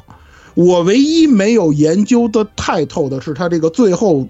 出现的这个空属性，我能感受到这空属性很强，但是我我我恕我这个，呃，愚钝啊，我是没太能研究出来一个空属性它的这个适用场合是什么地方。我都是空属性走路。高速高速斩击啊，那个就打到后面我就不切了。黑云怪小怪基本上都是空属性用全搞，然后就是 BOSS 战的话，对，因为我前期我也不用不用地架势，因为你可能忽略一个问题，就是这个游戏它有一个设定是。不同架势，它的移动速度是不一样的啊！对，是，这是肯定的。闪避速度也是啊。我觉得就差一个东西，就是反正有 PC 版嘛，啊，是时候给一只加一把塑料椅子了。对，对，加一把塑料椅子。如果你想，其实打打 BOSS 到后期的话，还是风属性比较厉害。嗯，风和风属性的研究的人还真是最少。风跟火啊，对。其实地主地主性有个无敌的，可以消消消消消减。地主性有个很无敌的优势，就在于地主性，你把它的防御点出来以后，不管你地主性还有没有那个，就是那个罩子嘛，就是地主性自带那个槽，那个防御槽，不管你有没有东西，你只要一直死按住那个防御，管你对面什么开宝具也好，开什么也好，打过打过来挠痒痒，都是挠痒痒。对他的闪避也好，他的回击也好，实际上是很宽容的。这个大家如果玩的话，非常非常宽容，宽容，挺好的。对，而且那个完美闪避的奖励是特别高的，而且而且我的对，而且我的我的我的风属性心得比较好，就是因为风属性它的架势特殊点就是它要配合魔法用，风属性杀怪可以可以得魔石，可以掉魔石，所以说就是要配合魔法用，因为它的很多架势跟技能也要消耗那个，也要消耗它那个它底下有个充能槽嘛。然后他要消耗那个槽，然后你要要攻击去回那个槽，就可以形成一个，就是，呃，在磨磨驾驶槽阶段去补那个攒那个石头跟充能，然后在破防的时候拿那个东西去打的这么一个良好的循环嘛。而且它可以在不破防的情况下把角色打晕，这是风属性一个独有优点。所以我基本上是搞出配合英灵的一个风架式。呃，这个基本上是永永晕打法，所以说非常轻松，好吧？所以说我后面研究的缺点就是只能打那个有，就是妖怪，打人妖怪不回不回槽，玩不了。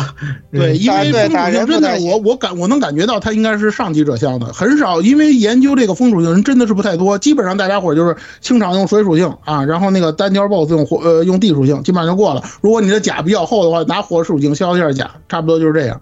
你要空属性研究的人都不多嘛，当然他可能出的有。我是我是疯玩的，疯玩的比较多，然后我的理解，空属性最强的点是它回共鸣槽回的快。嗯嗯，反正反正就是我补充一下，我补充一下，就是空空属性还有个好处，就是空属性的平 A 是所有属性里面最强的。对，空的平 A 特别强，尤其是如果你在你在词条里面在利用某些连段去躲技能。对，不需要那个他的 C 三可以有无敌全他的 C 三可以无敌无敌躲技能。嗯啊，C 三全身无敌，就所以反正这个游戏就是它给了这些架势，就是它其实每一个的这个就是做的很很好，就是对可玩性还是挺好的。对对，实在不行就嗑药吧。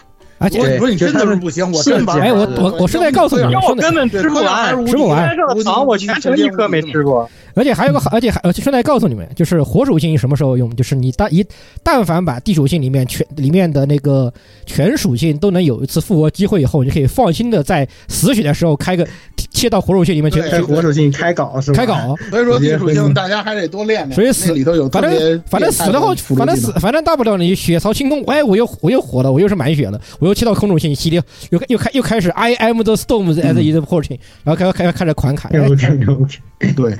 可以，就是怎么说呢？肯定有人会说啊，就是玩到后来发现那个，哎呀，这个攻击方式或者说攻击套路成型了之后，就会感觉好像又套路化了，又是我这个很正常，因为无双就这德行。啊，大家就要就是说，等你有了自己形成的那个呃战战术套路之后，基本上就固定了啊，就是这些。当然了，二周目打那个那个大妖呢，可能和可能还是需要大家呢，就是说来思考，尤其高难度下还是需要大家思考一下。大妖就是这就是展现风属性优势区间的时候了。对，还是需要大家思考一下，尤其高难度下，如果实在不行的话，大家就低难度嗑药就行了啊，反正也有嗑药相关的成就嘛，所以说呢，这也不亏啊，也没什么没什么太大问题。然后还有呢，就是这个特别好的是，就是你可以连续磕，不像有些游戏就是对啊，磕到一节要冷 CD，这种对有 CD，它真它真没而且嗑药的时候还是完全，它还能暂停磕药，对，其实有的你暂停不停，磕完了再打。不但它不但是暂停嗑药，是它可以在你任何情况下你都可以嗑，你任何时候对姿势都可以。你如果用魔法，而且就是魔术，魔术因为没有 CD 的关系，你可以无限制的嗑。对，就是你如果用魔术回的话，必须要保持在你是那个可以动的姿态嘛。然后，但是你如果用那个你嗑药的话，随时都可以嗑，就是它是一个这样。唯唯一需要提醒一下大家的就是这个视角的问题啊。这个我在评测里也说了，就是你尽量不要在墙角跟 BOSS 一单挑啊。如果你要是被逼到墙角了，赶紧闪出去，因为这个视角确实有问题。这个没办法，光荣它没有没有那个科纳米的那个专利啊，所以说对你赶紧闪出去，就那点可能稍微恶心一点。啊，因为有时候哥们儿打嗨了是吧？一用共，尤其一用共鸣技的时候最明显。你你说他把 BOSS 逼到墙角，然后你也跑墙角上，你就觉得很难受了。这个时候赶紧躲出来就行，别的都都还好。这个实际上是它的一个特点。再有一个是我非常欣赏它的特点，就是这次的游戏终于不再是线性的。因为大家如果玩过早期的无双游戏，大家都知道，就是一关一关连着打嘛，啊不带停的。然后清完了之后，以后清你是清据点也好啊，或者是完成任务支线也好啊，最后面前 BOSS 把 BOSS 干了，这是以前无双的这个流程。但是这次没取消了这种所谓的关卡制的线性呃这种这种形式了，就有点像什么呢？其实有点像如龙简化版的这个如龙。如果大家玩了之后会发现了，你都它的这个事件也好，它的战斗也好，都给你铺在这个地图上。他给你把这个就是这个江呃整个这个日本这应该叫什么？整个东日本啊，给你分了各个各各式各样这样的城镇了。然后你在这个城镇里头呢，你可以去接任务，你可以买卖道具，你也可以战斗啊，就像如龙里的那个神视厅一样。呃，其实这个设定啊，最早从那个 P 五 S 就已经有了，但是这次做的非常非常的成熟。我特别喜欢这个关卡制的设计方法，而不像以前那种所谓的线性关卡，一关一关往下打的。我最开始的时候想象的五十碎片可能也是那种关卡制的那种游戏，那可能这个乐趣是没有现在这种大的。而且我个人认为，这种关卡制实际上才是正确的无双系列游戏的发展方向。你像八代走的那个什么所谓开放世界的东西都走歪了，真的，这个才是正确的一种走法。它的这个节奏感，你可以自己去调整你的节奏，你是去接任务。你是完成完成分支副本，你还是到去地图上去清小怪、去升级练级，你还是去做什么？你的那个自由度，或者说你能做的事情是非常非常多的，不再是那种单调的那种闯关的那样一种形式，而且配合这个游戏相对来讲还算不错的画面吧。因为我当时对它的画面也没有什么太高要求，我觉得它比那个刀男无双强点就行。没想到它画面做还是不错，它的沉浸感是非常好的。特别符合那个时代，就是我可也可能是我们想象，也可能是古书里头写的那个时代的这个江户的那种感觉，啊，非常非常配合这个刚才老顾说的很有沉浸感，非常和风、非常浓郁的这种音乐啊，给你的这种沉浸感，就是你觉得这个这个城镇或者说这个环境、这个是社会啊，这个给你的感觉就是很真实。啊，不会给你那种很跳脱的那种感觉。虽然他说他那里头也有一些很有意思的东西啊，你比如说撸猫互动啊什么之类的东西，但是给你的沉浸感是非常好的，这点我特别特别的欣赏。而且它真的对有些游戏外来语的使用很压，很还是很压制的。就除了真的是外国人啊，会会用那些外来语，啊对本地人其实听不懂他这们什么。个设定都是外语听不懂，说的也是唐人听不懂。对，对，他们是唐人。唯一的点就是那。呃，郑成功手下的那些私兵居然也会说日语，这个是我唯一出戏的地方。对，这个是不太合理的。他自己会说，倒是台词不多，郑成功会说没问题啊，是有说法的。他本来手下那些那个从中国带来的人也会说，就有点问题了，就是有点对，郑成功确实会说，但是他中国带来的人会说，就是这个是比较确。确确实是，嗯。就关于蔡老师刚才说的这个呃这个系统论，我就我想有有一点说是，我觉得这个是他突破了一些传统日式的这种推进剧情的方式的好的点，因为之前像大家玩的很多。嗯，哪怕不带动作要素的这些那个呃日式 RPG 啊，不管是进迷宫的也好啊，还是这种很线性要素的，它都有一个点，就是你的有，不管是行动点限制，或者是你一上午能干这个事儿，一下午能干那个事儿，它是一种为了强制你进行多次重复推这个流程，才能呃拿完整这个这个要素的点，呃，因为了这个目标。去强制你每个这个大章节之间，你只能干这些事儿，呃，就是你只能干三件事儿，或者你只能干五件事儿。嗯、但这次这个系统给很高自由度，它只是有一些那个呃驿传要可能要到二周目它会才会解锁，但并不是给你一种很难受啊，我我就我只有四个行动点儿，我只能干这四件事，我明明还有其他事想干，但是我就干不了。这次这个游戏把这个限制给取消掉，我觉得很好。对。一般来讲，要别的游戏的处理思路，它这东西就全都给你捋成这个毫不相干的东西了。比如闯关就是闯关啊，探索就是探索啊，买卖就是买卖啊，做任务就是做任务。但这个不是这个样子。实际上，这个东西最早从哪开始？从这个呃那个无双嘉年华实际上就开始了，但是它依然做的很单纯。但这个作品你就会给，尤其初期啊，给你一种感觉就是我能做的事情很多啊，我很多东西都可以做，嗯。所以说就非常好。刚才那个蔡老师说，这个呃剧情和演出给大家一种他们至少看过动画啊什么，就是对这个很懂。就是我有一点，就因为我也不不确定我算不算是这个月球粉丝，因为我对月球系列游戏我只玩过嘎撸，就是凡是嘎撸以外的这个月球游戏，我是一个没碰过。这是这这次是第一个。呃，我在他的这个地图探索和他的一些日常设计里面找到了 FHA 的这个影子，我不知道是我的错觉还是什么。那就是应该是一种整体给你的感觉是那种感觉了，不只是一个方面了，它可能多个维度都给你。FHA 是是也有这种地图可以选去哪儿的这个设计。对，照不同的地图的点去和不同的英灵做沟通，这种感觉其实就是他给我的感觉是这点上很月球。嗯，他太懂月球了。嗯，那个时代的 galgame 经常会有这种事情。你比如说像兔赫的二啊，像下级生、同级生啊，那个时候都有，都都有，那那个都有，都有。对，嗯，你去不同地方有那个角色在那等着，你跟他发生事件什么的，这都有。嗯嗯，这个其实应该说的，说白了就是咱说的低情商一点，就是缝合的好；高情商的说法就是这个真的是一个正确的发展思路。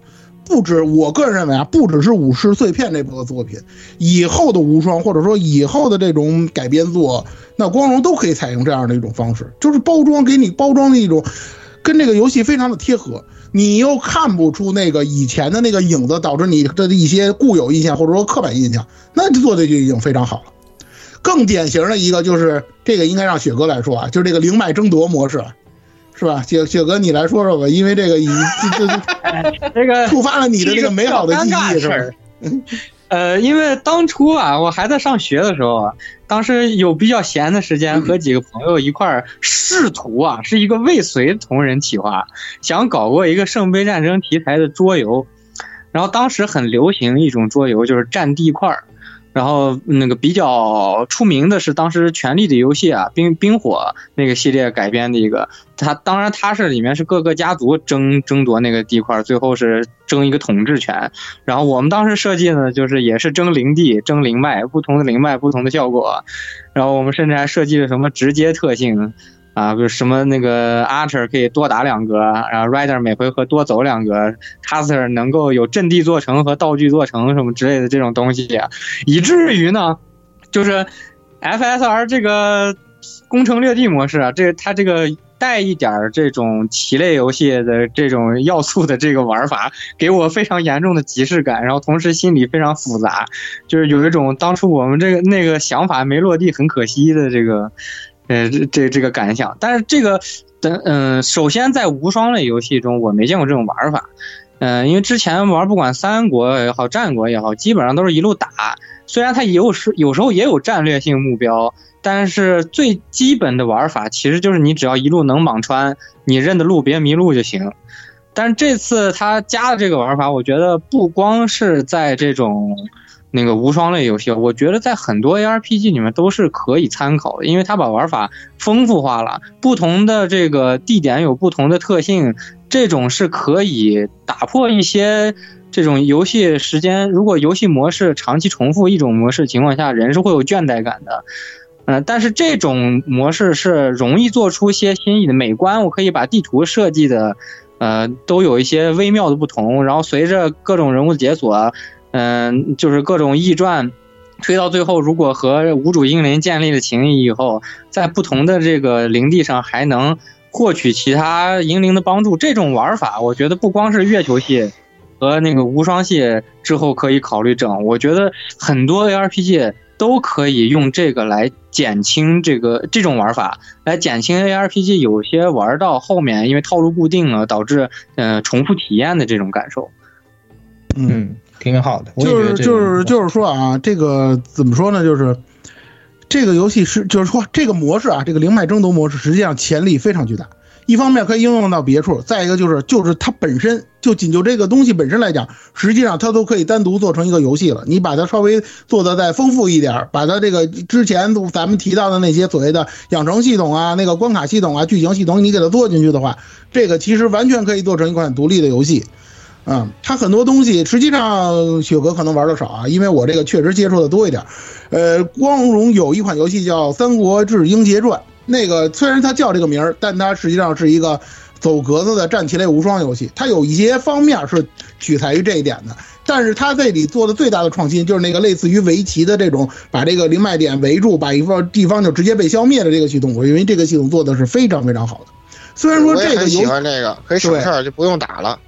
非常有策略性，对对，你可以去思考了，不是那种像那个啊，是吧？像像某些那个页游似的啊，那个走那个东西，实际上它就一个自由解，你把自由解解出来就行。这个游戏本身也有自由解，但是呢，你可以调动你的资源就非常多。你比如说有这个，呃，有礼装。对，有礼装什么的东西，这个哎，对，然后还有那个地图上的那个从者，就是那个临时的那个从者点位，你把它触发激活了之后呢，你可以让他来给你帮忙什么的。你的这个玩法是非常丰富的，我甚至都希望他 D L 以后 D L C 专门出个爬塔模式，或者专门出个这个挑战模式，就专出这个东西，一层一层往上打，我都能玩得下去。我特别喜欢这个模式，真的做的相当的好，而且这个灵，对这个灵脉。和这个本身的这个设定，应该也是取决于取材于 Fate 吧，应该是有吧？Fate 有灵脉这个概念，只不过是只不过是江户这个灵脉这么大，这个有点离谱，但是这个概念是有的。对，因为它因为它得顾及到这个游戏性嘛，但是这个概念它也不是自个儿杜撰出来的。那这点就感觉让感觉非常舒服，对，嗯，所以说就是说，甭管就像我刚才说的，就是甭管它系统的哪个方面，它是翻新也好，它是拆洗也好，它是这个呃重新设计也好，它都是基于 Fate 本身的这个概念才有的，所以我就觉得他们确实是用心了啊。对于虽然说我是行月黑啊，但是我能够看得到他是用心的这样的一种感觉。我想对于行月的粉丝来讲，你们应该更加能够体会到。这个制作小组确实在这个方面做了很深的研究，啊，怎么去设计这款游戏的这个好好玩这个方方面面？因为游戏本身嘛，还是以可玩性为主的，剧情好那当然更好。这个而这个作品呢，啊，系统又做的相当不错，虽然有一些问题，但是相当不错，剧情又非常的考究，非常的专业，这就是一款非常不错的这么一款这个行月的这个衍生的衍生作品了。嗯，就说这么多，然后好，再交回给老吴。嗯，好，我们来到进入总结。哎，对，反正就是蔡老师就视为他已经总结完了。嗯那个，呃，最后就结论，大家都说一说了啊啊，我就开始啊，这个还这这这巨魔不能白当，开始巨魔了啊！哎，我们说了这么多，相信大家已经明确了哈。这个作品的种种内容，不管是从内容、剧情、设定、玩法等等，都可以体现出光荣比光官方更懂月球，也更懂得怎么做月球游戏，好吧？这个光荣的游戏制作实力在本作上得到了充分的体现，好吧？而且呢，它不仅能够做一个让老害都满意的月球作品，还能发挥自己的强项，是吧？然后你再看看 Aniplex，我就不说什么了，好吧？月球最大毒瘤 Aniplex，好吧？就是这么就是这么回事，而而且呢，就说刚才蔡老也说了，这个对于不同的群体，我的看法呢是，如果你是一个是吧，我们每每天都喷的那个小将，我觉得你有那个六十八的钱，你不如少氪一单是吧？这个买买个这个游戏好吧，我觉得很值得。如果你是一个新玩家呢，FGO 以后的呢，那这个游戏呢，可以说没有什么理解上的门槛。大家听我讲了讲，设设定上，呃，最复杂的其实是，呃，女武藏相关的，就你得了解 FGO 的设定，否则的话，他这里说的武藏说的很多东西你就听不懂。而这个 Fate 一些基础设定，其实他都给你讲清楚了，嗯，就是武藏这一块，你必须得了解原作，你才明白他的这个行为逻辑是怎么一回事啊，也就这么点门槛。除此以外，我不认为，啊，非要说的话，就是可能与这个人理其他的关系吧。这个问题在原作里面我讲的很清楚，我看 DLC 后面还会不会提哈、这个问题也也就这么点，我觉得没有什么太多理解门槛。最后就是，如果你是一个跟我一样的老害的话，我都说过了，十年以来，好吧，唯一一款在质量上可以比肩 CAC 的游戏，就是这个《光荣月球》FSR，好吧，反正这话是我说的，信不信就看你们了，好吧。下一个言语，OK，哦，这个游戏也是，就是第一章我真的太感动了，我真的觉得是一个梦回当年 FSN 的这样的一个游戏啊，就是它从氛围各种的全都拿捏，就是如果真的觉得老玩家啊，如果是真的从 FSN 那个年代玩游戏过来的啊，真的一定要体验一下这款游戏。当然呢，它的问题也是存在，就是我觉得它最大的问题就是它前面特别好，然后后面呢就有点赶啊，然后后半的剧情呢有很多交代的不明确、不清楚，就是它其实这个事情是这个事情啊，就是前面也埋了伏笔，但是呢，就是他演出或者是呈现方式呢就有点着急，仓促，导致对导致这个事情说的呢，就后面的一些事情就说的有一点缺乏一点啊那种说服力的，对吧？就有一点，你觉得这个事情怎么就对呀、特别包括那个真结局吧，对吧？这个一看好像意思就是我要卖 DLC 嘛，对吧？这个 真结局能搞成这样，我是不相信的啊。然后反正这个地方呢是一个小小的瑕疵，但总体来说这一款游戏也是我这这么多年来就是就是怎么说呢，就是 Type Moon 的游戏吧，就是嗯虽然我已经都不玩 FGO 了，但是其他的这些衍生作品啊，它出我还是玩。你看，包括像什么月季啊，是吧？也一起吃屎，然后 MBTL 什么我也玩，然后就是什么都玩。但是呢，这一款确实是呃，可以说也是近十年来最满意的一款这个月球游戏啊，我真的觉得。真的是很值得啊！就是对 Fate 这个系列感兴趣、喜欢的人，不管你是喜欢的深还是浅啊，这款游戏呢都能给你带来乐趣，绝对是值得推荐的游戏。好吧，我就说这么多。来下一个，来十六吧。啊，这个就它这个游戏充满了 Fate，应该说真正的 Fate 的醍醐味。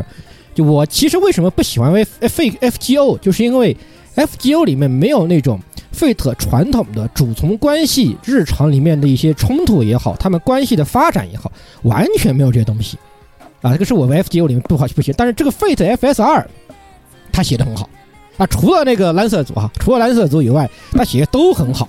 我非常喜欢这个 Fate，除了就是从者和这个除了 Master Servant 之间的关系的这些东西以外，还有就是像是那个几几几呃几个组之间的那些理念的信念冲突，这些东西都是 Fate Fate 里面的醍醐味，而且 FSR 都写得很好，都挺好的。非常有感觉，真的是梦回当年玩 Fate 和看 Fate 的时光。这个真的很，这个这方这个东西，如果你是个老 Fate，老从老 Fate 玩过老 Fate，喜欢看老 Fate 这种系列的类型的东西，那绝对不能错过这个游戏，真的超级好。蓝色组真的，我觉得你把蓝色组删了都没什么问题，好吧？蓝色组你真的删了算了，就 除了就摁是给他安了一条那个主线富士烈焰那条线嘛，对吧？除了摁是给他安了一条那个结尾为这个 ending 以外，其他的两组简直是就很降就。结尾处理都巨酱油啊！一个有没有你们差不多？对啊，那个结尾什么一一个一一一个什么啊，被那个有点正确挡挡了一下，然后然后那个右卫门呆了一下，然后然后啪就拿住一刀把他一一刀就把他反杀了，嗯嗯，你就没了。然后还有一条就是什么，然后那个真结局里面他跑，然后被男主一吓傻了啊！你把我操，男主好可怕呀，我好害怕呀！然后一跑跑到跑到遇到凯瑟，然后跟凯瑟就直接同归了，嗯。对，然后也是让人看。有的版本他是魔王，有的版本他直接就是小丑，对，奇怪的一个，很怪。这个就就这组是问题最大的，就别的都会都都特别好。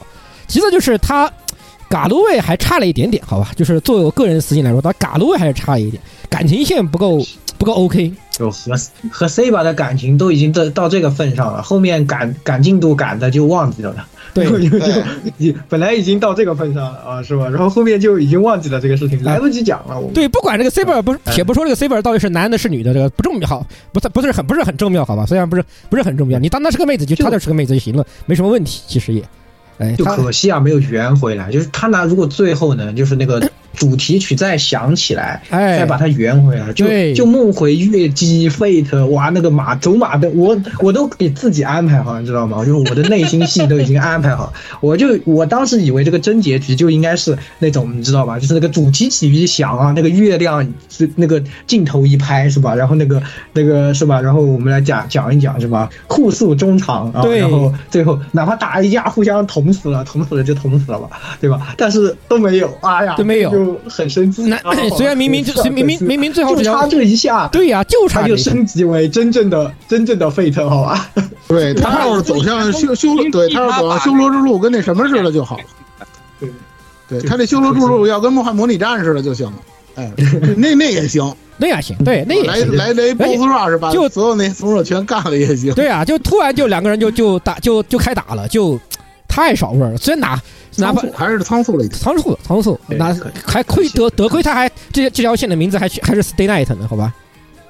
对，他的名字一过来发就是就是 Stay Night，就是但月夜未明嘛，月未明嘛，对啊，月未明嘛，嗯，对，哎，可惜了，可惜可惜，好，你第二赶紧 DLC 出 DLC 好吧，赶紧出 DLC，谢谢谢谢，赶紧抬上来吧，赶紧端上来吧，对我这你最好最好是什么各个女主角你都可以安排一条线，那我特那我太开心了，什么幽灵正雪你也给我来来个。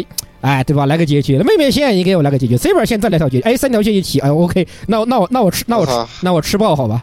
真的好，那我可以买两份，真的是买两份。雪哥说我已经买了两份，雪哥，雪哥来，嗯，对，确实确实已经买了两份，双份感想，双人份感想。呃，这个呃，首先就是刚才这个十六说的一部分也也是我的意见啊，嗯，就是 Lancer 组。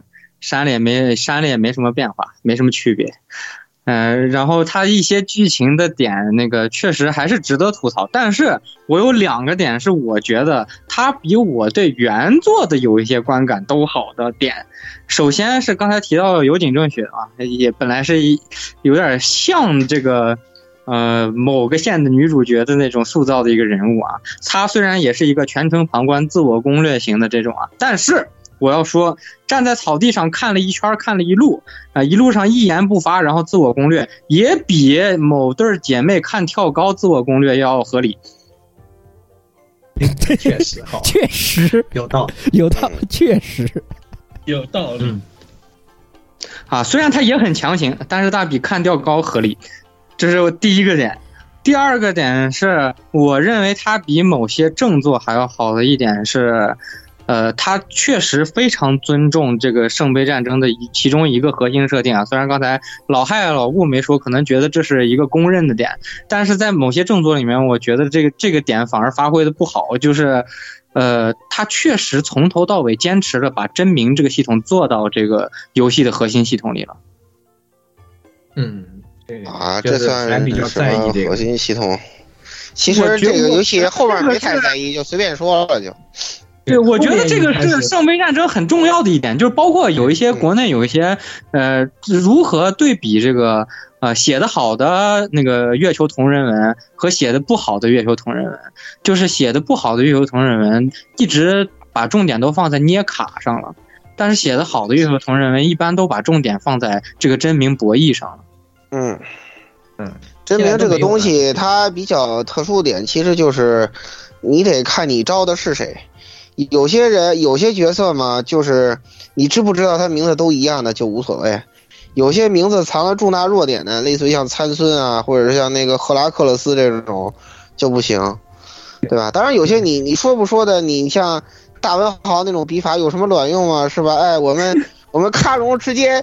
直接照出来就对着角魂来了一箭，到他妈完结了那那才射中他，我你让我怎么评价呢？而且这个东西比较考验作者的历史积淀问题。你如果你真写一周瑜，写出他弱点心脏病了，那不就完完犊子了？对，这容易容易完犊子。所以你说他是核心，我是不太认可。不过至少他游戏里面系统里面他他有体现。刚才那个石榴说的些，这我觉得这个根据你作者安排的这个英灵的不同，那个这个这个的重要性就不同。好吧，嗯，对，只能说就是这块，因为光荣确实有这个特点，它有这个历史方面考据方面的优势和专业性，它有这个实力，对，它可以整这个。你要是没这能力呢，也别勉强。说白了，你要是搞同人什么的，你也别勉强这事儿。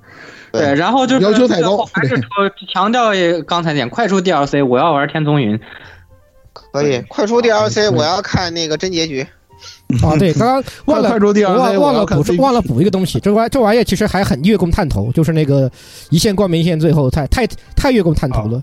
对哦，太车万了，太车万了，对太车万了，是吧？比以前一看我一看那我就想起想起某人了。他那个 BOSS 战的音乐感觉也是车万风音乐，也有车万真身近视点点点，对对对。然后我感觉就就差那什么了，就差进入福卡站了。我靠！对啊，你看，你看，你想一个碧田阿里是碧田阿里在车万里面对应谁？碧田阿球，好吧？他招出来了八阿球。八十霍金神那个东西在车外里面算是可以说是剑山厨的灵设。是来自于这东西的，啊，对吧？所以车万厨这位患者，什么毕竟毕竟阿球翻把书一翻，招出了一个剑山厨，我嗯，对啊，对是这样的。知道知道你说的是这个，我又想起了一点，就是一个郑成功这个事儿啊。我跟大家说一下，就是《三国志十一》里头，郑成功是隐藏角色。虽然说大家伙儿对《三国志》来讲槽点比较多，但是他真的是光荣以前就用过的梗儿。他在《三国志十一》研究过的这个对。当时已经做好了。火神兔呀，来鸭子号啊！我这里的话呢，说一个就是之前一直游戏，就是大家聊游戏一直没有聊到的，就是这部游这个游戏的原画啊，杜呃瓦达杜雷，就是杜这个人的话呢，也同样是画了，就是啊前面可能很现在很少有人提及这个，就是英灵剑豪七番胜负的漫画的作者，漫画我那个强烈推荐去看漫画，那个漫画漫画。对，画的非常棒。对，然后我估计也是因为这个原因，他才被升格到这个游戏的原画的。然后同时希望这个作者赶快来画这个版本的漫画。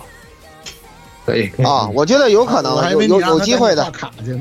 有可能，有有机会，有机会，有机会。因为剑豪漫画确实不错，嗯，这个作品漫画化也有希望，好吧。然后最后蔡老师做结。嗯，还是向大家诚意推荐这款游戏吧。反正这么长时间了，咱们真的很难得，这个 AR Life 的所有的同学们一致好评的，不带任何毒奶和这个乱七八糟这个私货要素的，向大家诚意的安利这款游戏。真的，虽然说它确实价格比较贵，如果大家可能对于这个价格上有一些这个抵触情绪，或者说有一些困难的话呢，等它以后打折呀，甚至说进这个。呃，会会进会员进会员这个是会员档会员档都可以啊。就是如果你要是玩这个 Fate 的游想玩 Fate 的游戏，或者是想那个体，还是像刚才说的，就是想知道现在的 Fate 是一种什么样的状态，或者说这个 IP 发展的这个程度的话，那我个人认为推荐这款游戏。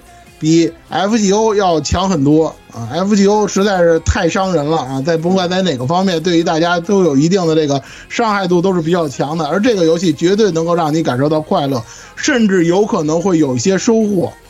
嗯，这么良心或者说是这么认真的作品，我觉着给他好评是不过分的，哪怕我是一个月黑啊，用这个东西我来黑月球本家的作品，月球你们不是也是这样吗？请人打工，用心请人打工啊，用脚做自己的本家啊，你们跟光荣某某种意义上讲来讲，现在其实是一样的，啊，就是现在这个状态。啊，之前咱们也玩了他们本家的这个月姬重置版了，都是什么一种什么样的口那那你别别提了，别提了，给他本家烧的了，真的。我请求工伤，好吧？我一提这个我受不了了，不行，不要提这个东西。对，就是就是你没有这个体会，你就去想想月月姬重置版，就去想想那魔法师之夜的噩梦。还有那不要提普拉的，我的妈呀，真的是噩梦。对，就这样吧。我就不想说了。有一个靠谱，对，有一个靠谱的制作小组，有一个用心的制作小组，多么重要，多么难得的事情。谢谢你光荣，好吧？谢谢你光荣，谢谢你，谢谢你光荣。希望希望光荣以后对自己本家的游戏的时候也能这么认真啊！我就不提示什么 IP 了。啊，不可能的。什么什么什么什么什么手游是吧？对对。你做做的好，做的好的这些东西就全都搁进手游里去了。那咱们行月，我估计你们也会这么干的，是吧？好，那咱们就本期节目就到此结束，好吧？啊，咱们这个下期节目再见。嗯，好，再见，再见，下期再见，拜拜。哎呀，别说这个工作室手游现在流水挺好的。对，哎，我感觉我感觉它降价了吧？降了四分之三，对，降价了，因为 这个流水流水夸夸的上。